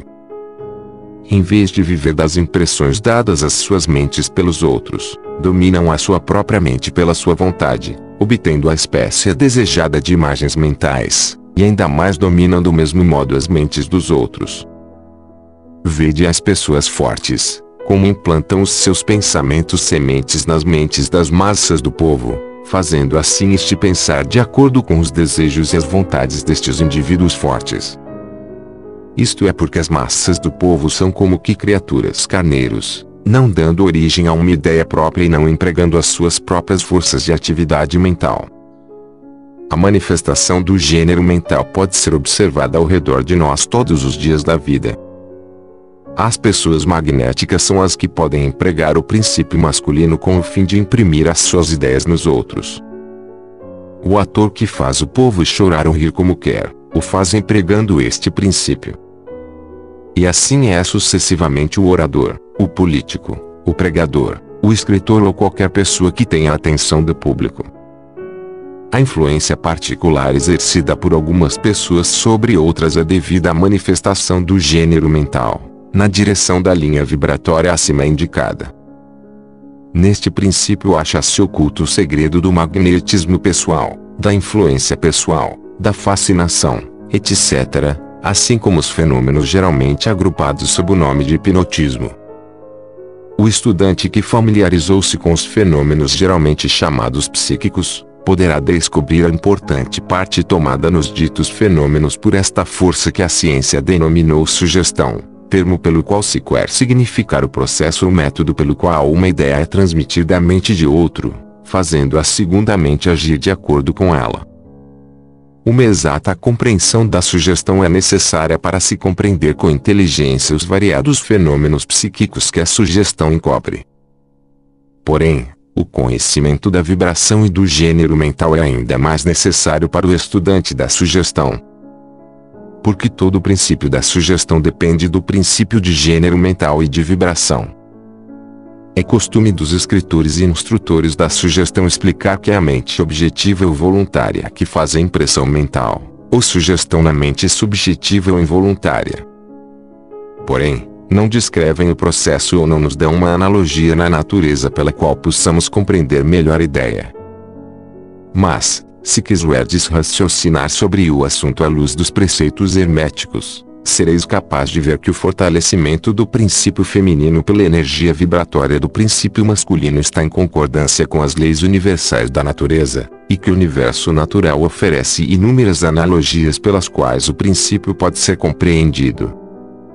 Com efeito, os preceitos herméticos mostram que a verdadeira criação do universo segue a mesma lei, e que em todas as manifestações criativas, nos planos espiritual, mental e psíquico, está sempre em operação o princípio de gênero, manifestação dos princípios masculino e feminino.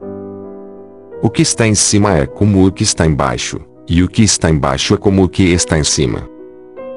E mais ainda, quando se compreende o princípio de gênero mental, os variados fenômenos de psicologia tornam-se imediatamente adaptáveis a uma classificação e estudo inteligente, em vez de serem muito obscuros. O princípio se realiza na prática, porque é baseado nas imutáveis leis universais da vida.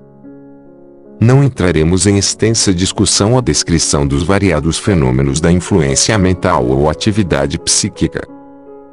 Existem muitos livros bons, escritos e publicados sobre este assunto nos últimos anos. Os principais fatos dados nesses vários livros são corretos, apesar dos escritores intentarem explicar os fenômenos por diversas teorias que lhes são favoritas. O estudante pode instruir a si próprio nestas matérias, e empregando a teoria do gênero mental será capaz de pôr em ordem no caos das teorias e doutrinas contrárias, e poderá tomar-se mestre no assunto se for inclinado a ele. O fim desta obra não é dar uma extensa relação dos fenômenos psíquicos, mas sim dar ao estudante uma chave mestra com a qual possa abrir as diversas portas que conduzem às partes do templo do conhecimento que ele quiser explorar. Julgamos que nesta consideração dos preceitos do Caibalion, encontrar-se-á uma explicação que servirá para esclarecer muitas dificuldades embaraçosas. Ela será uma chave que abrirá muitas portas. Qualquer que seja o costume de fazer detalhes a respeito das muitas formas de fenômenos psíquicos e da ciência mental, colocamos providencialmente na mão do estudante as ideias pelas quais ele pode instruir-se muito a respeito de cada fase do assunto que o interessar. Com auxílio do Caibalion pode-se fazer uma livraria oculta, a velha luz do Egito iluminando as páginas e os assuntos obscuros. Este é o fim deste livro. Não queremos expor uma nova filosofia, mas sim fornecer o bosquejo de um grande preceito do mundo antigo, que poderá esclarecer as doutrinas de outros, que servirá de grande reconciliador das diferentes teorias e doutrinas opostas. Capítulo 15 Axiomas herméticos A posse do conhecimento sem ser acompanhada de uma manifestação ou expressão em ação é como o amontoamento de metais preciosos, uma coisa vã e tola. O conhecimento é, como a riqueza, destinado ao uso lei do uso é universal, e aquele que viola esta lei sofre por causa do seu conflito com as forças naturais. Os preceitos herméticos, conquanto sempre tenham sido bem guardados na mente dos seus afortunados possuidores, pelas razões que já dissemos, nunca foram destinados a ser simplesmente acumulados e ocultados. A lei do uso está contida nos preceitos, como podeis ver pela referência à citação acima do Caibalion, que a estabelece energicamente. O conhecimento sem uso e a expressão é uma coisa vã, que não traz bem algum ao seu possuidor ou à sua raça. Guardai-vos da avareza mental e expressar em ação aquilo que aprendesses. Estudai os axiomas e aforismos, mas praticai-os também. damos a seguir alguns dos mais importantes axiomas herméticos do Caibalion, com alguns comentários juntos a cada um deles. Fazei-os vós mesmos, praticai-os e usai-os, porque eles não são realmente vossos enquanto não os tiverdes usado. Para mudar a vossa disposição ou vosso estado mental, mudai a vossa vibração. Todos podem mudar as suas vibrações mentais por um esforço da vontade na direção determinada, fixando a atenção sobre um estado mais desejável. A vontade dirige a atenção, e a atenção muda a vibração. Cultivai a arte da atenção, por meio da vontade, e aprendereis o segredo do domínio das disposições e dos estados mentais. Para destruir uma desagradável ordem de vibração mental, Ponde em movimento o princípio de polaridade concentrai-vos sobre o polo oposto ao que desejais suprimir. Destruir o desagradável mudando a sua polaridade. Esta é uma das mais importantes das fórmulas herméticas. É baseada em verdadeiros princípios científicos. Nós vos dissemos que um estado mental e o seu oposto eram simplesmente os dois polos de uma só coisa, e que a polaridade pode ser invertida pela transmutação mental. Este princípio é conhecido pelos psicólogos modernos, que o aplicam para a destruição de hábitos desagradáveis, mandando seus discípulos concentrarem sobre a qualidade oposta. Se for despossuídos pelo medo, não percais tempo tratando de destruir esse medo, mas cultivai imediatamente a qualidade da coragem, e o medo desaparecerá. Muitos escritores exprimiram esta ideia muito claramente empregando o exemplo do quarto escuro. Não deveis tirar a escuridão, mas simplesmente abrindo as janelas e entrando a luz, a escuridão desaparece. Para destruir uma qualidade negativa, concentrai-vos sobre o polo positivo dessa mesma qualidade, e as vibrações se mudarão gradualmente do negativo ao positivo, até que finalmente fiqueis polarizado no zero um zero positivo em vez de no negativo. O inverso é também verdade, como muitos criaram as suas mágoas quando puseram-se a vibrar constantemente no polo negativo das coisas, pela mudança da vossa polaridade podeis dominar os vossos defeitos, mudar os vossos estados mentais, refazer as vossas disposições, e formar o caráter. Muitos dos domínios mentais dos hermetistas avançados são devidos a esta aplicação da polaridade, que é um dos mais importantes aspectos da transmutação mental. Lembrai-vos do axioma hermético, citado previamente, que diz: a mente, tão bem como os metais de elementos, pode ser transmutada de estado em estado, de grau em grau, de condição em condição, de polo em polo, de vibração em vibração. O domínio da polarização é o domínio dos princípios fundamentais da transmutação mental ou alquimia mental, porque, a não ser que adquira a arte de mudar a sua própria polaridade, ninguém poderá influir sobre os que o rodeiam. A compreensão perfeita deste princípio tornará a pessoa apta a mudar a sua própria polaridade, bem como a dos outros, se ela quiser empregar o tempo no estudo e na prática necessária para possuir a arte. O princípio é verdadeiro, mas os resultados obtidos dependem da paciência e da prática persistente do estudante. O ritmo pode ser neutralizado pela aplicação da arte de polarização como explicamos nos capítulos antecedentes, os hermetistas ensinam que o princípio de ritmo se manifesta no plano mental tanto como no plano físico, e que a contínua sucessão de disposições, sensações, emoções e outros estados mentais, é devida ao movimento à direita e à esquerda, por assim dizer, do pêndulo mental que nos leva de um extremo de sensação a outro extremo. Os hermetistas ensinam também que a lei de neutralização habilita a pessoa a dominar, em grande parte, a ação do ritmo no conhecimento interior ou consciência. Como explicamos, há um plano superior de consciência, do mesmo modo que um plano inferior ordinário, e o mestre elevando-se mentalmente ao plano superior faz um movimento do chamado pêndulo mental manifestar-se no plano inferior, e ele, estando no plano superior, escapa conscientemente do movimento inferior. Isto efetua-se pela polarização na seidade superior, e depois transportando as vibrações mentais do ego acima das do plano ordinário de consciência. Isto é semelhante ao elevamento acima de uma coisa, deixando-a passar por baixo de vós.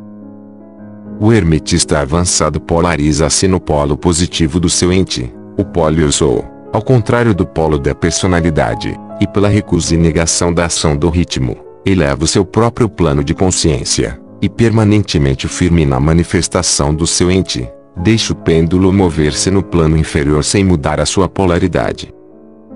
Isto é realizadas por todas as pessoas que atingiram todos os graus do domínio próprio, quer compreendam a lei quer não. Tais pessoas simplesmente recusam deixar-se mover pelo pêndulo das condições ou emoções, e, afirmando constantemente a sua superioridade, permanecem polarizadas no polo positivo. O mestre, por conseguinte, atinge um grau muito grande de progresso, porque compreende a lei que está dominando por uma lei superior, e pelo emprego da sua vontade alcança um equilíbrio e estabilidade mental quase impossível de ser acreditado pelos que se deixam mover à direita e à esquerda pelo pêndulo mental das condições e emoções. Contudo, lembrai-vos sempre que não podeis destruir realmente o princípio de ritmo, porque ele é indestrutível. Podeis simplesmente vencer uma lei contrabalançando-a com outra, e assim manter-vos em equilíbrio. As leis do balanço e contrabalanço estão em ação tanto nos planos mentais como nos físicos, e a compreensão destas leis habilita o homem a parecer destruir as leis, quando ele simplesmente exerce um contrabalanço. Nada escapa do princípio de causa e efeito, mas existem vários planos de causalidade, e pode-se empregar as leis do plano superior para vencer as leis do inferior. Pela compreensão das práticas da polarização, os hermetistas elevam-se a um plano superior de causalidade e assim contrabalançam as leis dos planos inferiores de causalidade. Tornando-se aptos a dominar as suas condições e emoções e a neutralizar o ritmo, como já explicamos, eles podem escapar de uma grande parte das operações de causa e efeito do plano ordinário. As massas populares são impulsionadas, obedientes aos seus guias, as vontades e desejos dos outros mais fortes que elas, aos efeitos das tendências hereditárias, às sugestões dos que as rodeiam, e a outras coisas exteriores, que tendem a movê-las no tabuleiro de xadrez da vida como simples peões. Elevando-se sobre estas causas influentes, os hermetistas avançados alcançam um plano elevado de ação mental, e dominando as suas condições, seus impulsos e suas sensações, criam para si novos caracteres, qualidades e poderes, pelos quais dominam os que ordinariamente o rodeiam, e assim tornam-se praticamente jogadores em vez de simples peões. Tais pessoas ajudam inteligentemente a jogar a partida da vida, sem serem movidas no seu caminho e caminhando com mais força e vontade. Empregam o princípio de causa e efeito, sem serem empregados por este. Sem dúvida que ainda as mais elevadas estão sujeitas ao princípio como ele se manifesta nos planos superiores, mas nos planos inferiores da atividade são senhores em vez de escravos. Diz o Caibalion, os sábios servem no plano superior, mas governam no inferior. Obedecem às leis que vêm de cima deles, mas no seu próprio plano e nos inferiores a eles, governam e dão ordens. E assim fazendo formam uma parte do princípio, sem se oporem a este. O sábio concorda com a lei, e compreendendo seu movimento, ele opera em vez de ser cego escravo. Do mesmo modo que o hábil nadador volta o seu caminho e jaz este caminho, conforme a sua vontade, sem ser como a barca que é levada para cá e para lá, assim é o sábio em comparação do homem ordinário, e, contudo, o nadador e a barca, o sábio e o ignorante, estão sujeitos à lei. Aquele que compreende isto está, bem no caminho do domínio. O Caibalion, em conclusão, permite-nos chamar a vossa atenção para o axioma hermético. A verdadeira transmutação hermética é uma arte mental. No axioma acima, os hermetistas ensinam que a grande obra de influenciar a sua própria roda é realizada pelo poder mental. O universo sendo totalmente mental, é claro que só poderá ser governado pela mentalidade. E nesta verdade acha-se contida uma explicação dos diversos poderes mentais que estão tomando muita atenção e estudo nestes primeiros anos do vigésimo século. Debaixo e atrás do véu das doutrinas dos diversos cultos e escolas, acha-se ainda constantemente o princípio da substância mental do universo. Se o universo é mental na sua natureza substancial, segue-se que a transmutação mental pode mudar as condições e os fenômenos do universo. Se o universo é mental, a mente será o poder mais elevado que produz os seus fenômenos. Se se compreender isto, tudo o que é chamado milagres e prodígios será considerado pelo que realmente é. O todo é mente, o universo é mental. Fim. Este livro é uma reprodução exclusiva para deficientes visuais, de acordo com a Lei 9610, artigo 46. Você ouviu mais um audiolivro disponibilizado pela Fênix Audiolivros. Se gostou e quer escutar mais, dê um joinha no vídeo e inscreva-se no nosso canal do YouTube. Fênix Audiolivros acendendo a chama do conhecimento.